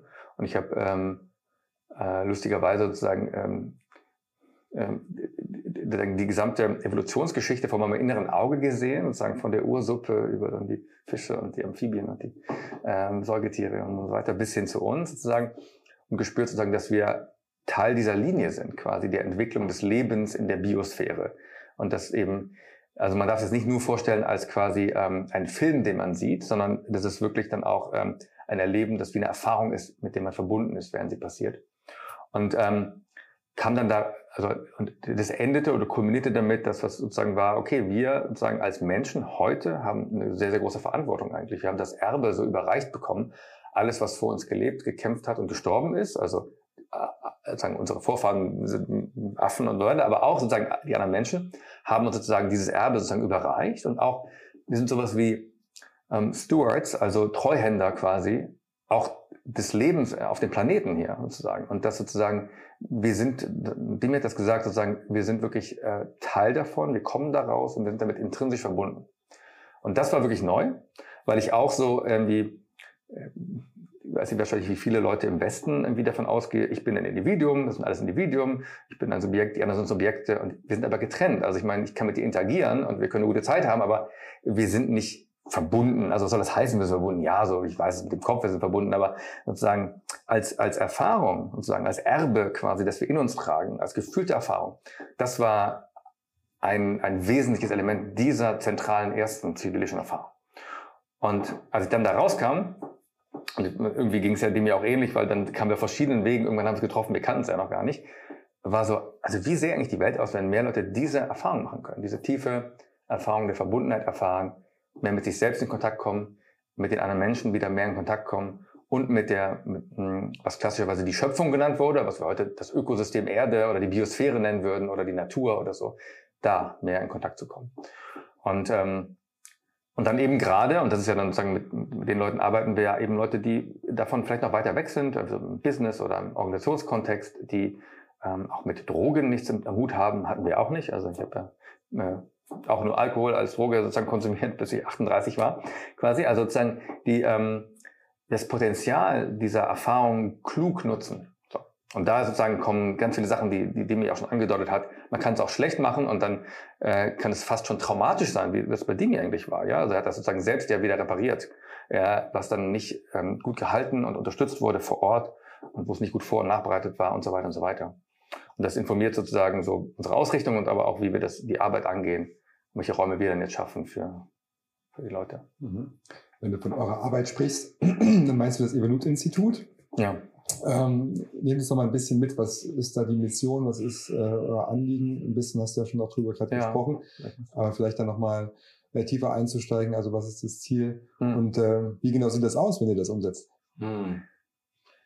Also Ziel unserer Arbeit ist es letztendlich, Menschen und insbesondere denen mit Führungsverantwortung und mit Führungspotenzial einen Raum zu geben, wo sie auf eine innere Reise gehen können. Ja? Und diese innere Reise ist eine Reise der Entdeckung, ähm, der Aufarbeitung, der Versöhnung und des Wachstums. Und letztendlich geht es darum, auch diesen inneren Raum, was wir vorher schon angedeutet haben, auch zu weiten. Ja? ähm, zu sehen, was kann ich alles aufnehmen und wie viel mehr von der Welt kann ich in mir tragen und entsprechend auch anders agieren und handeln. Ähm, wir wollen damit eben vor, vor, allem Menschen mit Führungsverantwortung eben befähigen, ähm, effektivere, aber auch weisere Führungskräfte zu werden, die ihre Energie, die ihr Geschenk an die Welt auch nach außen tragen wollen und mit ihrem Handeln und Sein äh, und Wirken letztendlich auch äh, einen positiven Wandel in die Welt bringen. Genau. Das ist, sage ich mal, so das ähm, übergeordnete Ziel. Ja? Und wir versuchen eben diese inneren Räume zu spannen, indem wir Menschen auf eine möglichst sichere Art und Weise erlauben, veränderte Bewusstseinszustände zu betreten, weil eben genau diese Zustände uns erlauben, mit einer anderen Qualität und Intensität an bestimmte Themen heranzutreten. Und das, der, der, der entscheidende Faktor oder der Unterschied zu vielen anderen Ansätzen ist, dass wir über das Rationale und das Kognitive hinausgehen. Ja? Es wird nicht über Bord geworfen und das steht auch nicht im, äh, im Widerspruch mit, mit äh, dem Emotionalen zum Beispiel oder auch dem Transpersonalen oder Spirituellen, aber ähm, wir gehen jenseits der Defensiv- oder Protektivmechanismen und machen es den Leuten möglich, sich auf eine sehr verkörperte emotionale Art und Weise mit diesen Themen zu verbinden. Was Chris meinte, nicht nur kognitiv zu verstehen, ja klar, wir stammen irgendwie von irgendwelchen Einzellern ab, sondern wirklich das zu erleben, das zu spüren. Und dieses Spüren, diese Emotionen sind letztendlich die treibende Kraft in unserem Leben. Das ist, was uns unseren Ideen Energie gibt, was uns auch in, ins Handeln bringt. Und lustigerweise ähm, kommen dann Sachen hoch wie, ach ja, natürlich, das wusste ich doch schon immer. Oder aber jetzt, jetzt spüre ich das. Ne? Und na klar ist irgendwie sind Beziehungen oder Liebe wichtig, aber jetzt verstehe ich es auf eine andere Art und Weise. Und ich glaube, das ist letztendlich der Schlüssel, der vielen Menschen die Tür öffnet, einen neuen Entwicklungsschritt im Leben zu gehen. Ja, und wir sehen unsere Arbeit eben genau in diesem Kontext dieser vertikalen Entwicklung, dass wir Menschen erlauben, sag ich mal, den nächsten Schritt zu wagen ähm, auf ihrer Entwicklungsreise.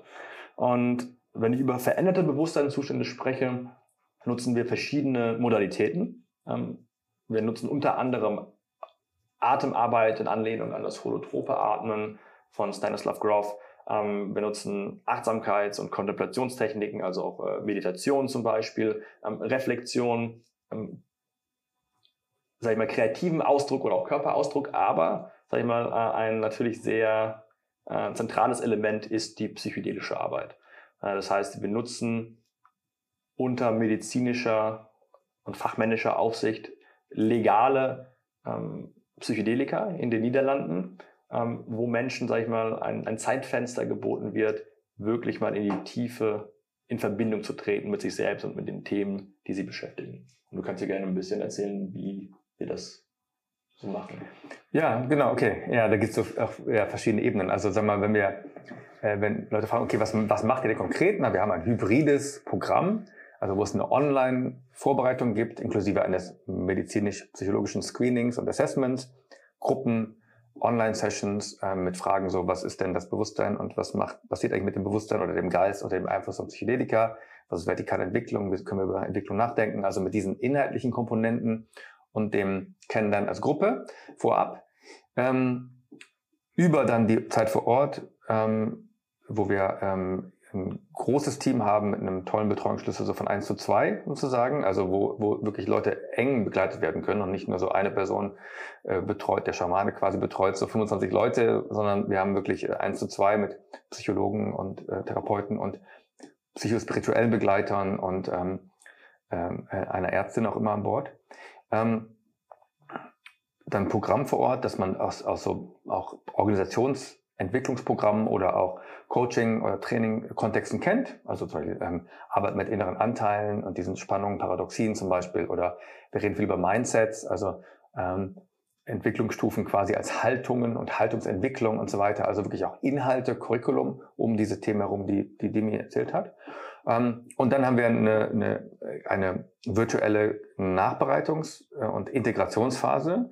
Äh, das kam hoffentlich auch raus, dass das sozusagen gefehlt hat, auch bei Demi, bei seiner Erfahrung. Also quasi, dass man ähm, in der Gruppe und durch qualifizierte Betreuung schaut, okay, was mache ich jetzt damit eigentlich und wie kann ich das in mein berufliches und privates Leben eigentlich übersetzen und integrieren. Äh, also Gruppen, ähm, ähm, Sessions und wir haben, jeder hat vier Einzel Coaching-Sessions ähm, mit, mit einem designierten Coach als Teil des Programms quasi. Das wäre von, vom Anfang an, wo es um die Intentionssetzung geht, was will ich eigentlich erreichen, was ist mein, mein, meine Vorstellung davon, was ich verändern möchte in meinem Leben, ganz individuell dranbleiben können. Ähm, weil eine Sache muss man wissen bei dieser Arbeit, also Psychedelika sind, ähm, äh, könnte man auch sehen als unspezifische Verstärker. Das heißt, sind exquisit kontextabhängig. Das heißt, es äh, kommt viel darauf an, was drumherum passiert und währenddessen. Und es ist nicht random und es ist nicht so, es kommt auf die Substanz alleine an. Das denkt man manchmal. Aber wie jeder weiß, der mal irgendwie, weiß ich nicht, auf dem Festival war und irgendwas eingeworfen hat, das hat ganz andere Effekte, als wenn ich sage, nee, ich, ähm, ich will irgendwie ähm, äh, intentional an meinen Themen arbeiten, mich selbst besser kennenlernen und ähm, ähm, gucken, was gibt's eigentlich noch so und dann aber mit dieser Einstellung reingehe und dann die Reise nach innen geht. Wir haben ja auch mit Augenmaske arbeiten, zum Beispiel bei der Zeremonie, wir haben eine kuratierte Playlist und so weiter und die Unterstützung und dann kommen ganz andere Sachen raus. Also zu sagen, und das ist auch was, was dann einige Teilnehmer nachher gesagt haben von unserem Programm, ey, das wäre gar nicht so gleich gewesen, hätten wir nicht die zwei Tage danach, nach der Zeremonie quasi, nach der psychologischen Erfahrung noch vor Ort gemeinsam gehabt. Das hat erst den richtigen Wert dafür, äh, daraus für uns rausgeholt. Und das ähm, äh, ist sozusagen ähm, integraler Bestandteil dessen, wie wir die Arbeit sehen. So. Mhm. Ähm, genau, das ist sozusagen also immer so der, der Ablauf des Programms und ähm, Genau. Das heißt, wir reden hier nicht irgendwie von rauschartigen Zuständen. Du hast gerade selber den, ja. den Festivalvergleich gebracht, sondern ja. wir reden hier von einer anderen Wirkung ja. äh, oder einer anderen Behandlung der Substanzen, wo es wirklich darum geht, diese innere Arbeit, diesen Prozessor geleitet beziehungsweise auch unterstützt und im sicheren Raum auch ähm, mhm. dann zu nutzen, ne, als, als positiven Verstärker. Mhm. Mhm. Genau. Ja ich will nochmal auf diesen Integrationsprozess ähm, sprechen, den du ja sozusagen in deiner ersten Erfahrung, die ja nicht, nichtsdestotrotz ja ähm, bezeichnet bzw. schlüsselhaft war, wie du es auch selber genannt hast. Ähm, Jetzt ist es ja vielleicht häufig oder äh, kann es sein, dass man nach solchen Erfahrungen sehr euphoriert da rausgeht und sagt so, ja, jetzt ist mir so viel klar geworden und jetzt will ich irgendwie ähm, genau viel ändern und äh, will andere Beziehungen aufbauen, vielleicht irgendwie andere Beziehungen abschneiden oder äh, will, keine Ahnung, vielleicht auch äh, beruflich was verändern etc. Und dann kommt man so, so zurück in den täglichen Container und die Welt hat sich nicht verändert. Sie ist immer noch genauso, wie sie vorher war, nur man selbst hat vielleicht ein Stück weit äh, neue Perspektiven aufgemacht. Äh, ich sehe da die Gefahr häufig, dass einen das Leben dann wieder einholt oder beziehungsweise einen auch wieder, da, das, man könnte auch lapidar sagen, einen wieder auf den Boden der Tatsachen zurückbringt. Wirst wieder in die Konzernmatrix absorbiert, quasi. Ja, ja, genau, was auch immer sozusagen das, das, das Umfeld ja, ist. So, ja, ne? ja, genau. Ähm, wie, wie, wie schafft ihr es oder wie, wie versucht ihr vielleicht dann auch ähm, genau das halt nicht äh, wieder passieren zu lassen oder welche Möglichkeiten seht ihr, da durch ähm, eure Arbeit da auch eine nachhaltige Veränderung herbeizuführen? Ja, das ist wirklich eine, eine sehr gute Frage, weil das aus unserer Sicht auch der häufigste Grund ist, warum so eine ja, transzendentale oder fast spirituelle Erfahrung oder wie auch immer dann eine psychedelische Erfahrung, Leuchtturm. eine Leuchtturmerfahrung letztendlich ähm, zu keinem Wandel führt, ne? weil man wieder in seinen alten Kontext zurückkehrt und man vielleicht innerlich neue Erkenntnisse gewonnen hat, aber dann merkt, oh, die stehen ja vielleicht im Konflikt zu dem, wie meine Firma funktioniert oder meine Freunde verstehen mich auf einmal nicht mehr oder ich kann mit keinem drüber sprechen ja, und ich falle wieder in meine alten Muster zurück. Ähm, und es ist in der Tat so, dass die psychedelische Erfahrung ja neuroplastizitätserhöhend ist. Ja? Also für einen gewissen Zeitraum haben wir die Möglichkeit, wirklich neu über Sachen nachzudenken, neu zu erspüren äh, und auch neu zu handeln. Ähm, aber wenn der Kontext nicht stimmt, ne, fallen wir wieder schnell in diese, in die alte Pfadabhängigkeit zurück. Und deswegen ist es unserer Sicht auch diese äh, Begleitung bei der Integration so wichtig. Ne? Das erstreckt sich bei uns über knapp zwei Monate, aber natürlich ähm, endet dann die Integration nicht, sondern die geht bis ans Lebensende, wenn man das so will. Und ich glaube, da gibt es einige, einige Faktoren, die wichtig sind bei so einer Begleitung, aber auch Integration. Also einerseits, wie kann ich diese, diesen Zustand versuchen zu verfestigen oder ne, quasi ähm, from a, from a state to a trait. Ja? Also wie kann ich quasi so diesen, diese, diese Leuchtturmerfahrung dann auch zu einer, fast schon zu einer Eigenschaft machen. Und äh, das äh, versuchen wir auch über Wertearbeit äh, zu integrieren. Also quasi, welche Werte will ich, ähm, habe ich für mich nochmal neu entdeckt oder neu gespürt und äh, welche Werte will ich auch in meinem Alltag ja, an, an, an, an den Tag äh, an das, an das Tageslicht bringen. Ja? Und dass man quasi dadurch auch eben eine, eine langfristige Orientierung hat. Gleichzeitig ist natürlich ähm, der Support von der Gruppe wichtig. Ja? Deswegen pflegen wir eben auch diese, diesen Community-Aspekt, dass Leute auch da gemeinsam durchgehen, weil man ist nicht alleine. Es gibt Leute, mit denen ich drüber sprechen kann. Ähm, und sowohl mit den Peers, aber auch mit den Coaches, ähm, die da sind, äh, um eben so Fragen zu beantworten. Und natürlich gibt es dann, sage ich mal, auch ähm, Empfehlungen, sage ich mal, wie man auch so eine Erfahrung an andere kommuniziert. Ne? Also wie, wie, wie kann ich das Unbeschreibliche ein, ein, überhaupt, sage ich mal, anderen Leuten näher bringen und, und muss ich das überhaupt und äh, wie, wie gehe ich dann auch da am, am, am, am strategischsten ran. Ähm, und letztendlich, sage ich mal, auch die Motivation, die wir versuchen, den, den Menschen auch mit auf den Weg zu geben, ist, ähm, man wird viele Rückschläge erleiden. Ja, und man wird äh, auch viele Frustrationen wahrscheinlich äh, fühlen, wenn man, wenn man diesen Weg geht. Aber die Frage ist immer, ähm, was ist, sag ich mal so, dieses Gold Nugget, was, was, was ich mitnehme und ähm, worauf ich mich auch konzentrieren kann und worum ich auch, sag ich mal, mein neues Leben bauen kann. Ja, und ich glaube, das braucht eine gewisse Überzeugung und einen tiefen Glauben dran, dass es irgendwie eine wichtige Rolle in meinem Leben spielt und dass man auch, sag ich mal, nach Rückschlägen auch nicht aufgibt. Ja? Weil viele stellen sich dann einfach aus wie ich sehr leicht vor. Ja, jetzt habe ich es ja verstanden, alles easy, jetzt gehe ich wieder zurück und alles wird sich ändern. Ist es de facto nicht. Ne? Und ich glaube, ähm, da muss man auch realistisch einfach sein und seine Erwartungshaltung anpassen. Und deswegen sprechen wir auch ganz viel über Erwartungshaltung von bevor und auch nach so einer Reise. Genau, ich würde noch ergänzen, also genau, es gibt Praktiken, die Leute dann vielleicht zum ersten Mal anfangen oder neu und vertieft angehen können, die sehr unterstützend sind bei der Integration. Also zum Beispiel ähm, regelmäßig in die Natur gehen ähm, und äh, mir Auszeiten gönnen und ähm, äh, vielleicht Meditation ähm, anfangen oder tiefer gehen können bei einer Praxis, die ich vielleicht schon hatte und so weiter. Ne? Also alles, was einem hilft, dass man ähm, ähm, ähm, von der Erfahrung noch mehr behalten kann. Aber ich würde das auch noch konkreter machen in unserem Fall, weil, weil uns das ja so wichtig ist, dass wir äh, auch quasi, wir haben wirklich Inhalte und ein Curriculum. Und das ist nicht nur, ich habe jetzt einmal die Erfahrung und dann sozusagen reden wir noch über nur den persönlichen Aspekt, sondern wir versuchen wirklich auch den Leuten zu helfen, dass sie das auch beruflich ähm, hebeln können. Und zum Beispiel das äh, aus der Entwicklungspsychologie, äh, die ganze Adult Development Forschung ist sehr wertvoll da, die uns hilft, äh, darüber reden zu können, über vertikale Entwicklung im Sinne von äh, Stages, also ähm, Entwicklungsstufen und ähm, äh, oder verschiedene Haltungen, die wir einnehmen können. Und das Modell, das äh, mit dem arbeiten wir viel und in der Selbstauseinandersetzung und auch ähm, in der Gruppe sozusagen. Und es gibt Teilnehmer aus unserem Kohorten, die dann gesagt haben, ich habe das sozusagen das Modell mitgenommen in meine, in meine Firma und ich führe damit jetzt und ich kann damit den Raum des Besprechbaren erweitern.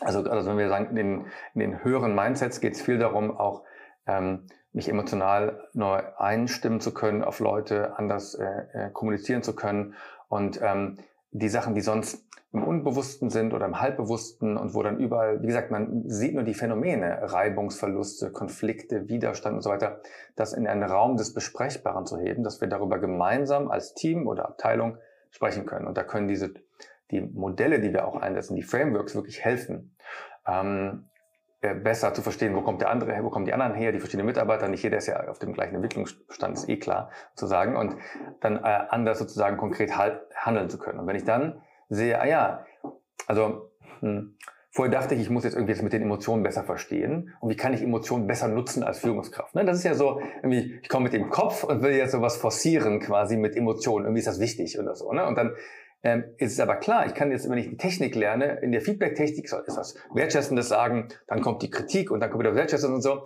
Das ist eine reine Technik, aber wenn sozusagen ich das nicht verkörpern kann und die Haltung da ist und dass ich auch die Leute merken, ah, der meint das ja echt, das ist authentisch und der ist ja echt mit mir im emotionalen Kontakt, dann bringt das ja nichts.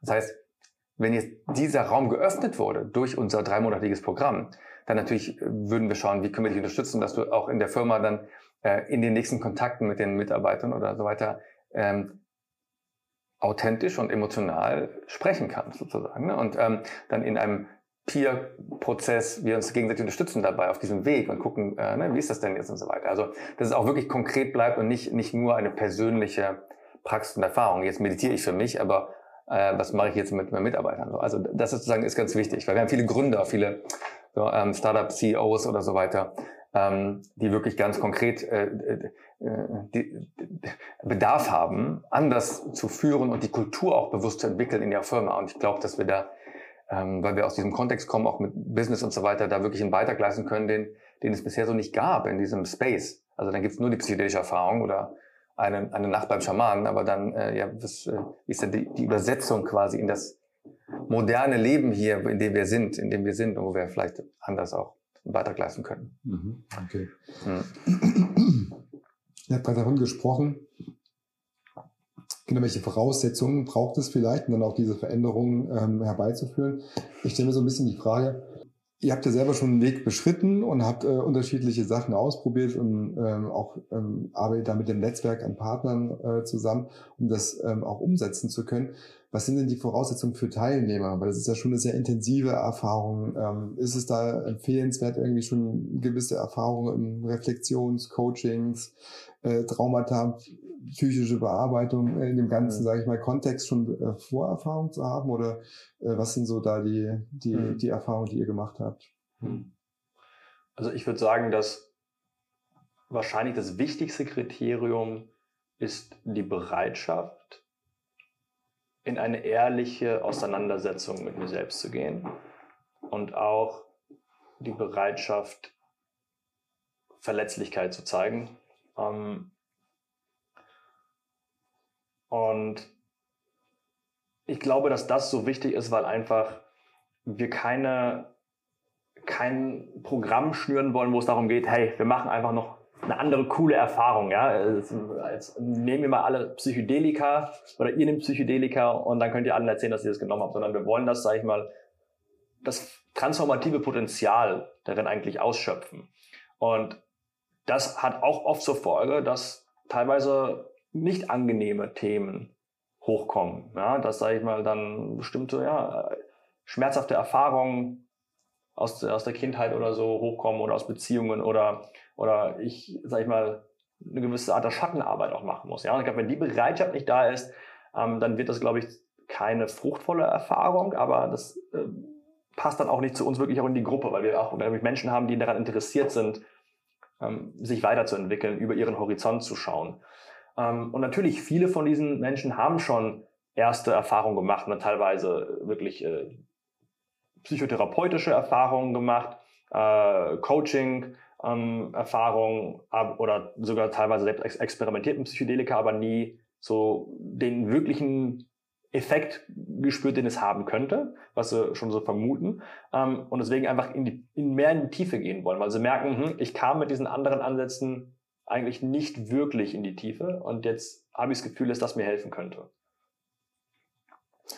Ähm, ja, genau. Ähm, einige haben auch eine Meditationspraxis ähm, ja. und genau. Ähm, ähm, also es hilft auf jeden Fall, wenn man sich schon mal ein bisschen mit sich selbst beschäftigt hat und jetzt nicht irgendwie äh, zum ersten Mal irgendwas mhm. macht, was reflektiv ist quasi. Ähm, wir haben aber auch, also da wir von der Zielgruppe her ja eher so Richtung Führungskräfte denken oder Gründer, Selbstständige und so weiter, sind es meistens auch jetzt nicht die allerjüngsten. Also wir würden schon so denken, so ab 30 ne, erst ähm, quasi ist unsere Zielgruppe.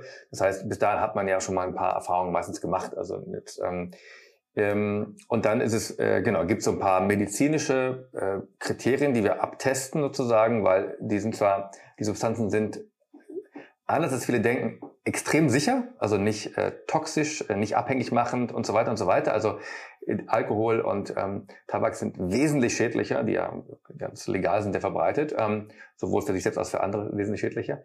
Ähm, also sind sehr sicher, aber es gibt bestimmte Ko äh, Kontraindikationen. Also ähm, eine Prädisposition äh, zu Schizophrenie in der Familie, erster Verwandtschaftsgrad zum Beispiel, äh, oder wenn man selbst hätte, auch logischerweise, ähm, äh, ist da eine Kontraindikation.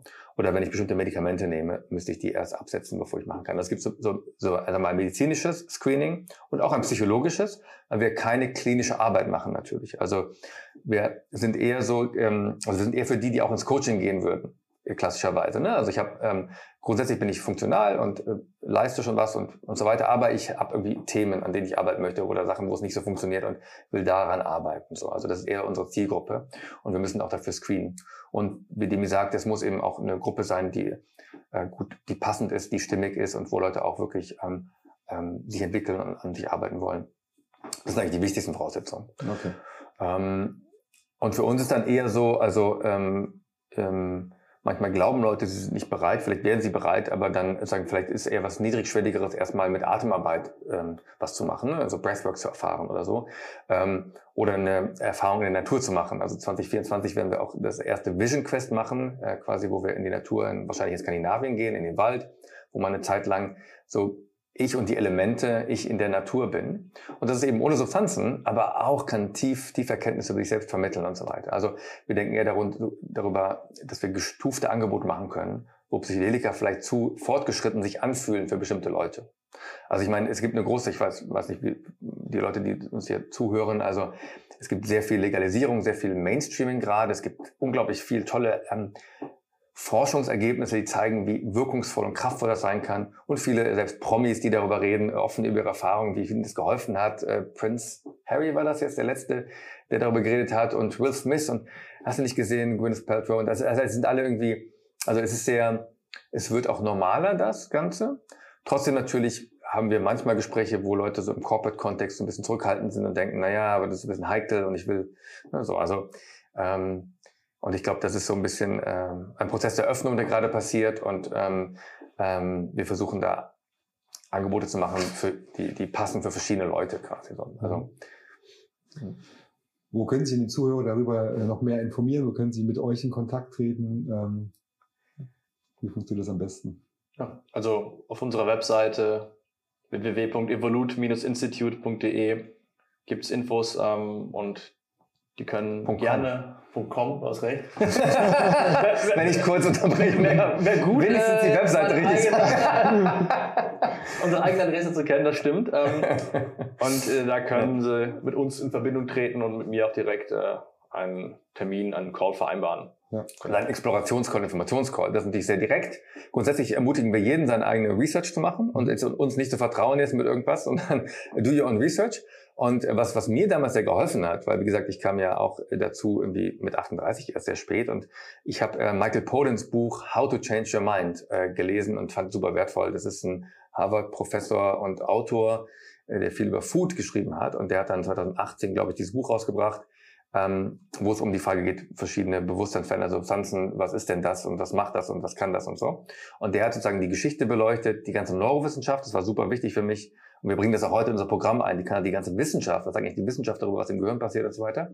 Ähm, und ich verstehen konnte, da geht nichts kaputt im Gehirn. Ich dachte so, man kann vielleicht, vielleicht bleibt man drauf hängen und denkt man, man ist ein Tetrapack und dann kommt man nicht mehr zurück und so. Also ganz viele Ängste, so wenn man so denkt, Drogen sind schlecht und so, aber das ist also quasi ein Kategorienfehler.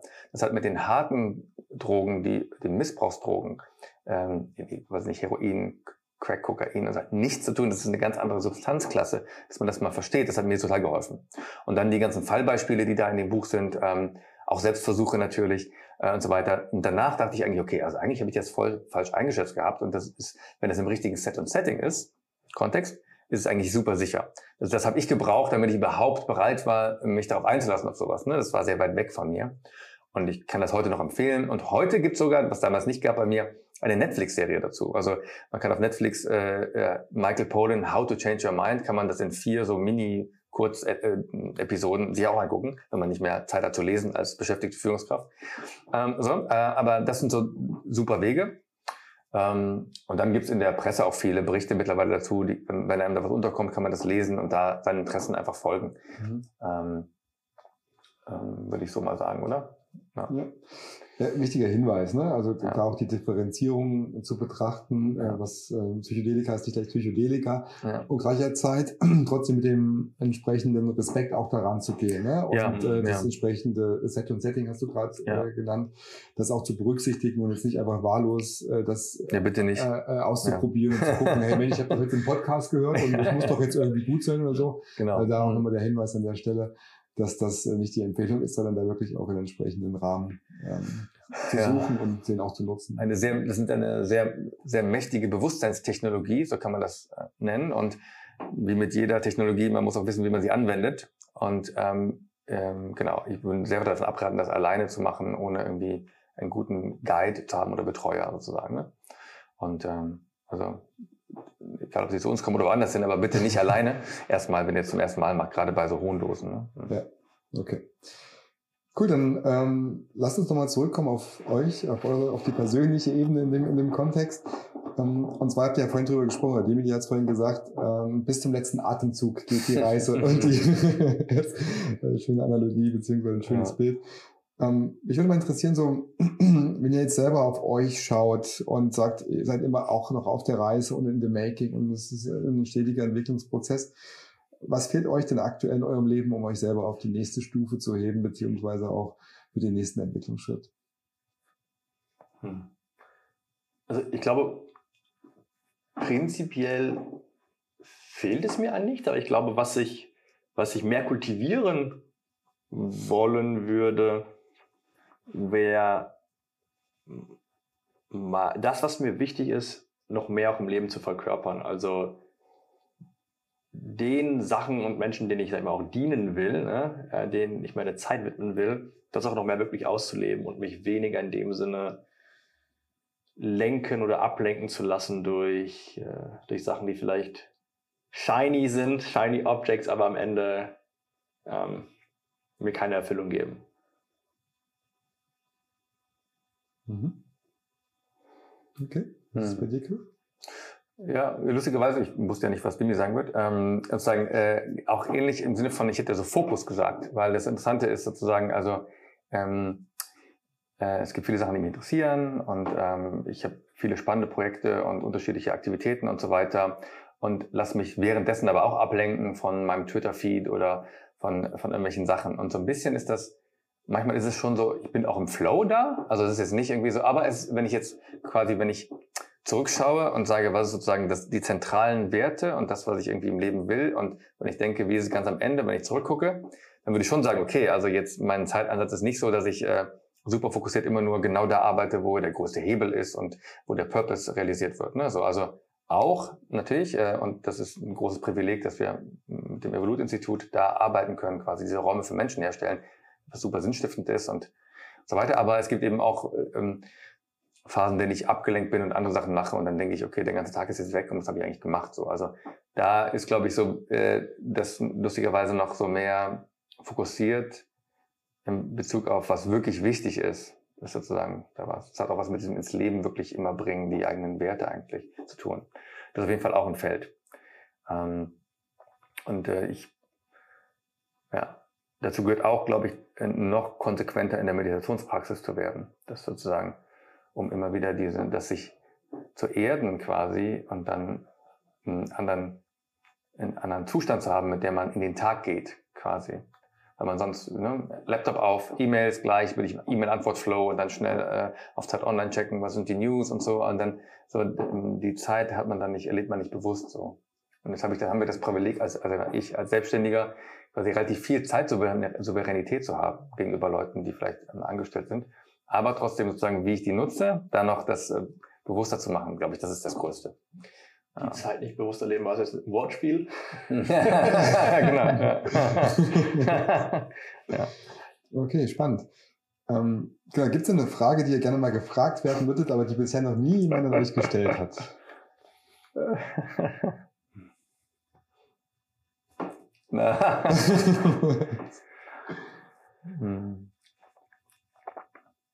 Jetzt ist die Chance quasi, die, den Punkt zu machen, den ihr sonst nie machen könnt. Das ist leider immer falsch. Es ist eigentlich andersrum. Ich werde Fragen gestellt, die ich gar nicht gefragt werden wollte. Dann muss ich die beantworten. Das ist viel mehr mein Problem. Nicht, dass die Leute nicht die Fragen stellen, die ich mir wünsche. Weiß nicht. Dass du, äh hm. Vielleicht noch nie eine Frage, die mir noch nie gestellt wurde, aber vielleicht die mir häufiger gestellt werden sollte. Oder zumindest die mir noch nie im richtigen Kontext gestellt wurde. Ähm, Oft ist die Frage, wo willst du denn hin im Leben? das war früher vor allem noch so zu meinen Zeiten, wo ich noch dachte, ich muss irgendwie jetzt zu einer fancy Unternehmensberatung äh, mit, mit, mit Anfang 20 gehen. Ne? Wo sehen Sie sich in fünf Jahren? Oder so, ne? Und dann wird von einem erwartet, ja, ich sehe mich natürlich in einer, in einer Führungsrolle, ne? Ähm, und das irgendwie charmant verpacken. Ähm, aber ich glaube, was mir viel mehr geholfen hätte, wäre, ähm, wie willst du eigentlich sein? Und wie willst du wohin kommen. Also ich glaube weniger wohin, aber vielmehr wie. Und was ist der Weg? Weil ich gemerkt habe, dass ich mich so sehr eben auf wohin fokussiert habe, dass der Weg zu einer Tortur wurde und ich das irgendwie Jahre, viele Jahre später dann bemerkt habe, oh mein Gott, was habe ich mir eigentlich angetan? Warum habe ich mir jetzt, habe ich mich selbst so kasteit die ganze Zeit? Ähm, vielmehr übers Wie. Wie will ich in jeden Tag reinleben? Wie will ich, äh, was will ich kultivieren an, an, an Qualitäten? Und gar nicht so sehr wohin, weil ich glaube, wir kommen nirgendwo an wir kommen niemals irgendwo an. Ne? Und äh, ähm, genau, vielleicht die Frage. Das heißt, wie wäre deine Antwort auf die Frage? Oh, okay, ja, siehst du, du musst auch beantworten. Ja, muss ich ja beantworten. Wie? Hm. Ich will mit mehr Liebe äh, in den Tag gehen, mir selbst gegenüber weil ich oft mein größter Kritiker bin, aber auch meinen Menschen gegenüber, weil ich oft meine, meine Probleme gerne auf andere projiziere ne? und dann die vermeintlichen Fehler oder äh, Imperfektionen der anderen dann sehe. Ähm, also ich will mehr Güte, also Loving Kindness und Mitgefühl, also Compassion, ich weiß nicht, ob das die deutschen richtigen Worte sind, kultivieren. Mehr, auch mehr Vertrauen in den Fluss des Lebens. Dass ich weniger denke, dass ich alles kontrollieren und formen muss und bestimmen muss und reinpushen muss, sondern dass, dass so wie sich das Leben auch entwickelt, dass da auch genau meine, meine Rolle und meine Aufgaben klar werden. Und das hat auch, sage ich mal, eine Qualität, die so ein bisschen Mysteriöses, ne? also sich auch dem Mysterium des Lebens und des Universums hingeben, sich dessen bewusst sein und das wertschätzen und äh, eben diese Unsicherheit nicht als unbedingt was Negatives zu sehen, als eine Quelle äh, des Terrors sozusagen, sondern vielmehr als eine Quelle auch des Glücks und dass es dazugehört, auch im Leben Sachen nicht zu wissen, damit gelassener umzugehen und sich eher vor diesem Mysterium auch ne, zu verbeugen, die Schönheit auch anzuerkennen. So, ich glaube, das wäre das jetzt. Mhm. You have your work cut out.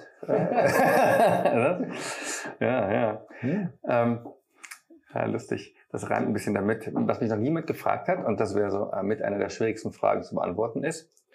Ähm, Christopher, du redest jetzt irgendwie von dem Transpersonalen oder diesem Transzendenten oder, oder so. Was kannst du mir das mal erklären? Was meinst du denn damit, dieses mit dem Heiligen? So. Ich glaube, das ist so, äh, das hat mich noch nie jemand gefragt und das äh, ist äh, auch so das Schwierigste, glaube ich. Ähm, ähm, und jetzt, bevor du selbst fragst, also was würde ich denn jetzt sagen? Also der Punkt ist nämlich, dass ähm, diese ähm, quasi viel von dieser Erfahrung, ähm, der psychedelischen Erfahrung auch, ähm, entzieht sich so ein bisschen der Sprache quasi und zumindest der sachlichen, klassischen Sprache. Das heißt, man redet über was, was man eigentlich erleben muss. So. Und wir haben manchmal, ähm, in dem Artikel, der bald veröffentlicht wird, kam das auch wieder, so, äh, hat das ein, ein Partner von uns reingeschrieben, so, wie erklärst du jemandem, der noch nie Farben gesehen hat, was Farben sind? Also wenn du bisher, wenn du nur Schwarz-Weiß sehen konntest, äh, kannst und jemand äh, sagt, ja, da gibt's auch Rot und Blau und Grün und dann sagst du ja, wie, was ist denn das? Und dann sagst du ja, aber Rot, ja, okay, das ist so, äh, weiß ich nicht, das ist so, wie es ist. Du kannst das gar nicht in Worte fassen, ne, wenn jemand die Erfahrung nicht kennt. Und so, da, so ist es auch was. Ähm, und ich glaube, am, am ehesten noch so, wenn, wenn man diese Einheitserfahrung, also das Transpersonale oder die, das Göttliche oder das Heilige, wenn man das irgendwie ähm, beschreiben will, ist äh, quasi kommt über sowas wie Liebe oder Verbundenheit quasi. So, du, du fühlst dich verbunden mit allem und du fühlst irgendwie äh, eine große Ehrfurcht vor dem Leben selbst oder, oder sowas. Ähm, aber es ist sozusagen sehr schwer, das quasi ähm, mit, mit diesen Worten zu belegen, weil dann bei jedem so ein Film abgeht. Ne? Wenn du hörst das Heilige, denkst du, was Heilige ist das Kirche? Ist das jetzt irgendwie was Religiöses und so? Und dann bist du so auf dem, bist du schon weg irgendwo auf deinem Interpretationspfad. Ähm, und es, es gibt eben das Problem, dass es nur so Pointers gibt, wo man so hinpointen kann und dann musst du selber mal gucken. So.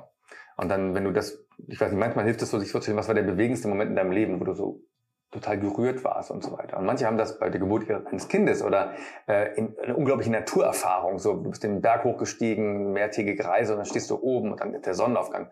Und das ist sozusagen, wie, wie ist denn diese Erfahrung? Ja, das ist sozusagen sowas. Und sagen so eine Art ähm, äh, große ähm, Ehrfurcht und ähm, ähm, Verbundenheitserfahrung quasi mit dem, was ist, so ein Ja zum Leben oder sowas.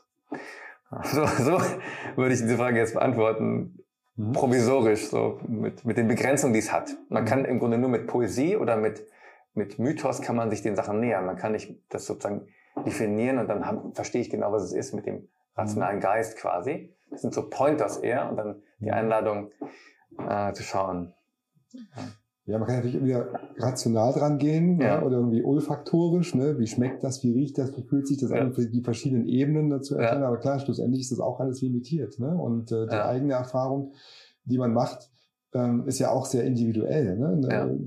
Das ist, wir alle erleben ja die Welt unterschiedlich. Ne? Mhm. Mit unseren Erfahrungen, die wir im Leben gemacht haben, mit unserer Konstitution, wo mhm. wir gerade stehen, in welcher äh, Saison des Lebens äh, wir uns gerade befinden. Ja, und deswegen ja. ist ja auch äh, diese Generalisierung recht schwierig, ne? weil es tatsächlich äh, häufig einfach sehr individuell ist. Ne? Ja, genau, genau. Und am Ende, also ich meine, das ist echt, ähm, das ist dann auch so eine große Ehre und was Tolles, wenn man so versucht, so einen Raum zu schaffen, wo dann so eine Erfahrung hergestellt werden kann, aber man kann es nicht herstellen. Also wir können es nicht für die Leute machen. Wir können nur unser Bestes geben, dass wir den Raum sicher und fürsorglich ähm, gestalten, dass dann am Ende ähm, die Leute die tiefstmögliche Erfahrung machen können ähm, so eine Art neuer Referenzerfahrung quasi, emotionaler Referenzerfahrung. Ja, ja das ist dann sehr ja, bewegend so. Ja.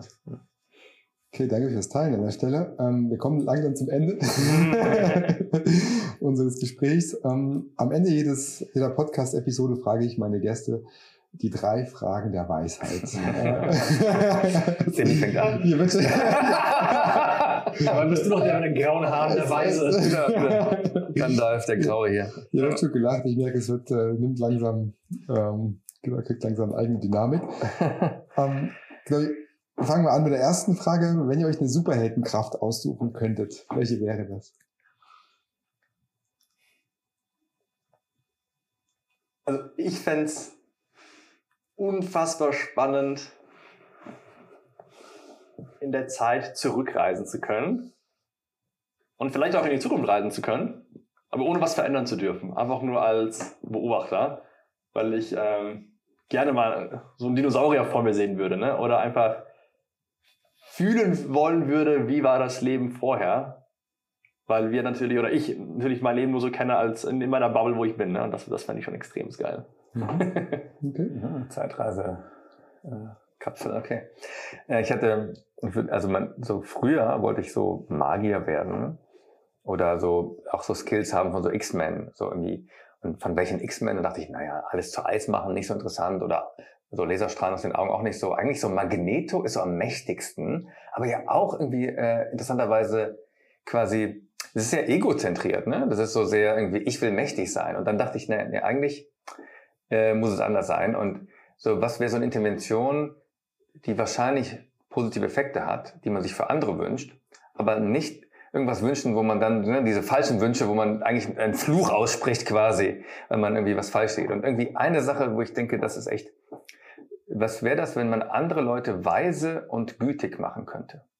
Diese Superkraft quasi. Also ähm, ich glaube, da kann man nicht so viel kaputt machen. Also wenn, sagen, äh, wenn die andere weise und gütig machen könnte. Das wäre das wäre eine tolle Superkraft. Dann wäre die Welt, glaube ich, Welt besser. Wenn ich nur Magneto bin, dann äh, das hilft dann nicht so viel. Kannst du nicht mal Bitcoins damit anziehen? genau, diesen genau. Ja. Okay, jetzt würde ich natürlich irgendwie gerne wissen, was Weisheit, Weisheit und Güte ja, bedeutet, ja, aber da machen wir, genau, wir einen genau. neuen Podcast raus. Also, gut, gut, ja.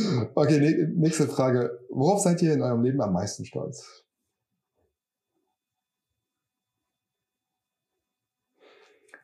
Wir dürfen nicht beide gleichzeitig. Ne? Das ist genau, genau. Fange ich diesmal an, dann ist es, kann, hat Dimitri ein bisschen mehr Zeit. Äh, ist wirklich so, dass ich äh, äh, am, mit am meisten darauf stolz bin, dass wir das Evolut-Institut zusammen gegründet haben. Also dem und ich dieses neue Unternehmen, äh, Unterfangen, Projekt gegründet haben, was ja in einem Bereich ist, was wirklich auch ein bisschen so heikel ist oder riskant oder man könnte, einige würden sagen crazy oder äh, ist und so weiter, ähm, was wirklich Pionierarbeit ist und dass wir das gemacht haben, so dass wir das durchgezogen haben und nicht nur beim Reden darüber reden belassen haben irgendwie, sondern wir haben es wirklich gemacht und mit all den Anstrengungen, die damit verbunden sind und auch Schwierigkeiten, das als Business auch aufzuziehen quasi, ähm, ist sozusagen, finde ich, da bin ich echt stolz drauf. Ähm, ähm, genau. Und ähm, und das ist damit verbunden, quasi, dass irgendwie mein, ich mich mehr von Liebe leiten lasse bei wichtigen Entscheidungen noch und auch bewusster quasi. Ich dachte so, okay, also eigentlich ist es, äh, auch wenn das nicht klappt hier mit, mit dem, dem Startup oder so oder dem neuen Venture quasi, ist das, wenn es aus Liebe gemacht wurde, dann ist es eigentlich die richtige Entscheidung und ich werde es nicht bereuen. So. Und das ist irgendwie so, das ist irgendwie, ah ja, okay, mich mehr davon auch so leiten lassen quasi und nicht Angst haben, das zu sagen. So. Mhm. Liebe, muss Liebe gleich so groß nennen? Ja, wirklich. Das ist so mit so einer Herzensenergie quasi, das, das zu machen. So. Es gemacht zu haben und nicht genau. sich hinterher zu fragen, was wäre, wenn. Mhm. Genau, genau, mhm. ja. Genau. Nicht, weil irgendwas strategisch klug ist oder profitabel potenziell oder smart oder so. Nee, nee. Weil es irgendwie ja, aus, aus Liebe heraus die Energie des Machens, okay. Mhm. ja, Power of Machen. Aber, aber, mit Liebe geleitet, genau. was ist bei dir? Hm.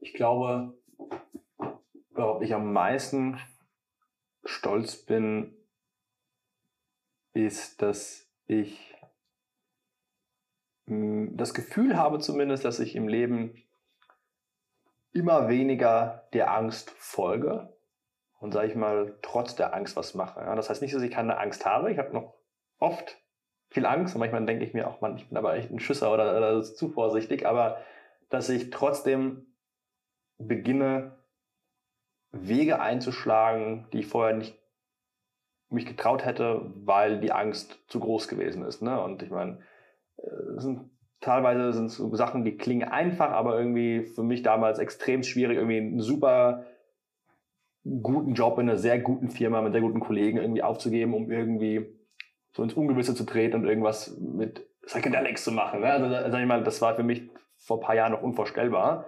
ähm, weil ich mein ganzes Leben darauf hingearbeitet habe, endlich mal diese Sicherheit zu haben, ne? für mich als, als Migrant und Flüchtling und dann das wieder aufzugeben zum Beispiel. Ähm, und ich glaube, diese Einstellung mehr und mehr zu kultivieren, nicht sich nur von der Angst leiten zu lassen, sondern eben, sag ich mal, von seinem Higher Self oder von, von, von höheren Werten, wie zum Beispiel auch Liebe und, und, und dieser, dieser, dieser Triebkraft, was ins Leben zu bringen, ähm, dass mich, mich mehr dadurch treiben lasse. Ja. Courage, Mut kommt von Coeur, Herz. Mhm. So, da treffen sich sozusagen dieser Mut, das zu machen, trotz der Angst und mit der Liebe. Mhm. Ja, schön. Schön, dass du die Fragen beantwortest. ich riffe drauf. Poetry Slam. Du hast, damit. Du hast damit gearbeitet. Nee, sehr gut. Ähm, ja, cool. Danke fürs Teilen auch an euch beide. Äh, letzte Frage. Ich gehe mal auf den Aspekt der, der persönlichen Reise und äh, dass jede Reise ja irgendwann, in welcher Form auch immer, irgendwann mhm. zu Ende geht. Ähm, mhm. deswegen ein kleines Gedankenkonstrukt. Stellt euch vor, der Tag X kommt, äh, wo ihr auf eurem Sterbebett liegt oder legt, ähm, euch hinlegt. Und ähm, ja, ihr wisst, es geht vorbei. Äh, ihr könnt nichts mitnehmen. ihr könnt auch der Welt nichts hinterlassen.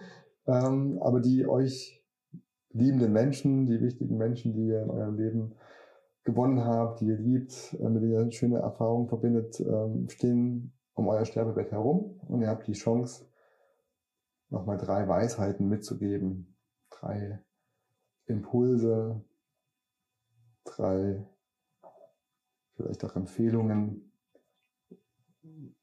Was wäre das? Was würdet ihr euren euch liebenden Menschen mitgeben für ihr Leben? Hm.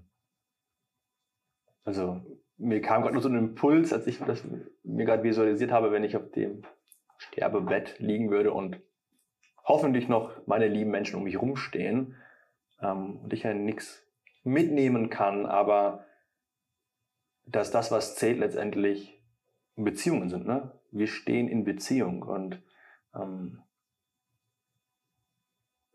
ein Autor, den ich, den ich sehr spannend finde, Philip Shepard, hat äh, Descartes berühmten Satz gesagt, äh, cogito ergo sum, also ich denke, also bin ich. Und der Philip Shepard, der Autor, sagt im Prinzip, nee, nee, eigentlich I relate, therefore I am.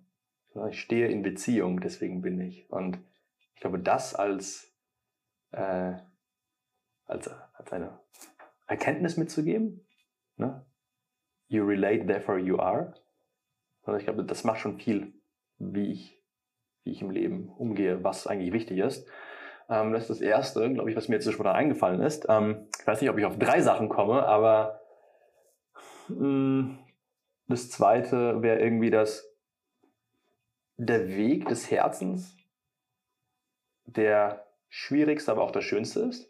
Weil der, den, für mich den Weg des Herzens zu gehen, und da bin ich ganz stark inspiriert von äh, meinen Idolen wie Jack Cornfield zum Beispiel, also Idol, Anführungszeichen, oder meiner Inspiration, sag ich mal, ne, das Herz mehr und mehr zu öffnen. Und das heißt aber auch, auch den Schmerz und die Trauer zu spüren und ja, den Weltschmerz zuzulassen. Darüber haben wir vorher auch gesprochen. Und, und auch wenn das Herz, sag ich mal, zerspringt und zerreißt, dass es dadurch weicher und größer wird. Ne? Und ich glaube, das erlaubt, glaube ich, nochmal eine ganz andere Tiefe im Leben zu kultivieren. Und ich glaube, das ist ein sehr schwieriger Weg, aber ich glaube, es ist auch einer der schönsten oder der schönste. Ähm, und aufs dritte komme ich jetzt nicht, aber Christopher. der, der ist wieder die Antwort für mich. Courage in the face of fear. genau. Ähm, genau. Na, äh, ich quasi recycle Sachen, die ich schon gesagt hatte. Ähm, also das erste war das, äh, worauf ich stolz bin. Also im Grunde, das würde ich auch mitgeben den anderen quasi. Also äh, sich von Liebe leiten lassen. Das heißt also Entscheidungen, die du im Leben triffst, ähm, die aus Liebe getroffen würden, die wirst du später nicht bereuen. Und das sozusagen als wichtige Erkenntnis. Ähm, und das zweite ist äh, ähm, dieses äh, Walking the Question. Also nicht glauben, man muss diese Antworten finden oder das Final klären, diese ganzen äh, Spannungen, die in uns existieren, ähm, diese Widersprüche und, und so weiter, sondern eben ähm, einfach den Ansatz zu haben, so mehr so prozesshaft heranzugehen an das Leben äh, und damit zu gehen. Und das, äh, also quasi, das hört nicht auf. Das ist quasi, sagen wir, we're walking a question. Sonst gibt nicht die eine Antwort, dann bin ich fertig oder so, oder dann bin ich entwickelt oder so. So, das ist das zweite, walking the question. Und das dritte ist natürlich, das muss ich sagen, mach einmal im Leben eine psychedelische Erfahrung. Also das würde ich äh, den Leuten auch sagen. Ähm, äh, und nicht zu spät. Also ich meine, wenn du es früher machst, hast du länger was davon. Man soll es nicht zu früh machen auch, also nicht jetzt mit, mit 15, aber ich meine, so, also wenn du es mit 30 machst, ist glaube ich ziemlich gut. Ähm, und ähm, dann hast du länger was davon. Und das sozusagen einmal aus der Matrix rauskommen, ähm, der eigenen Denkgewohnheiten, ähm, der Muster des Fühlens, Denkens, äh, Handelns ähm, und auch der kulturellen Konditionierung. Das kann unglaublich wertvoll sein. Und das sozusagen ähm, diese Referenzerfahrung quasi machen, das ist, glaube ich, ähm, äh, ganz ist toll, wenn das, wenn das jeder einmal hat. So, das wäre so, also mach auch das. Mhm. Also Eat, Pray, Love. live, Love, Love. Live, Love, Love. Nein, genau, also so, ja, genau. Das wären so meine drei. Okay, cool. Dann genau, möchte, ich die, möchte ich die Möglichkeit nochmal nutzen, euch äh, Danke zu sagen. Zum einen möchte ich Danke sagen ähm, dafür, dass ihr diesen Mut habt, den ihr jetzt auch selber mehrmals angesprochen habt, äh, das Evolut-Institut zu gründen. Ne? Also das hat für mich sehr viel mit Mut und Pioniergeist zu tun. Ähm, das hat äh, viel mit Machen zu tun, für seine Herzensprojekte anzutreten, sich vielleicht auch gegenüber äußeren äh, Umständen vielleicht auch loszusagen und zu sagen, hey, okay, äh, die Zweifel, die dürfen da sein, aber gleicher Zeit ist es ein Herzensprojekt und die Energie ist da.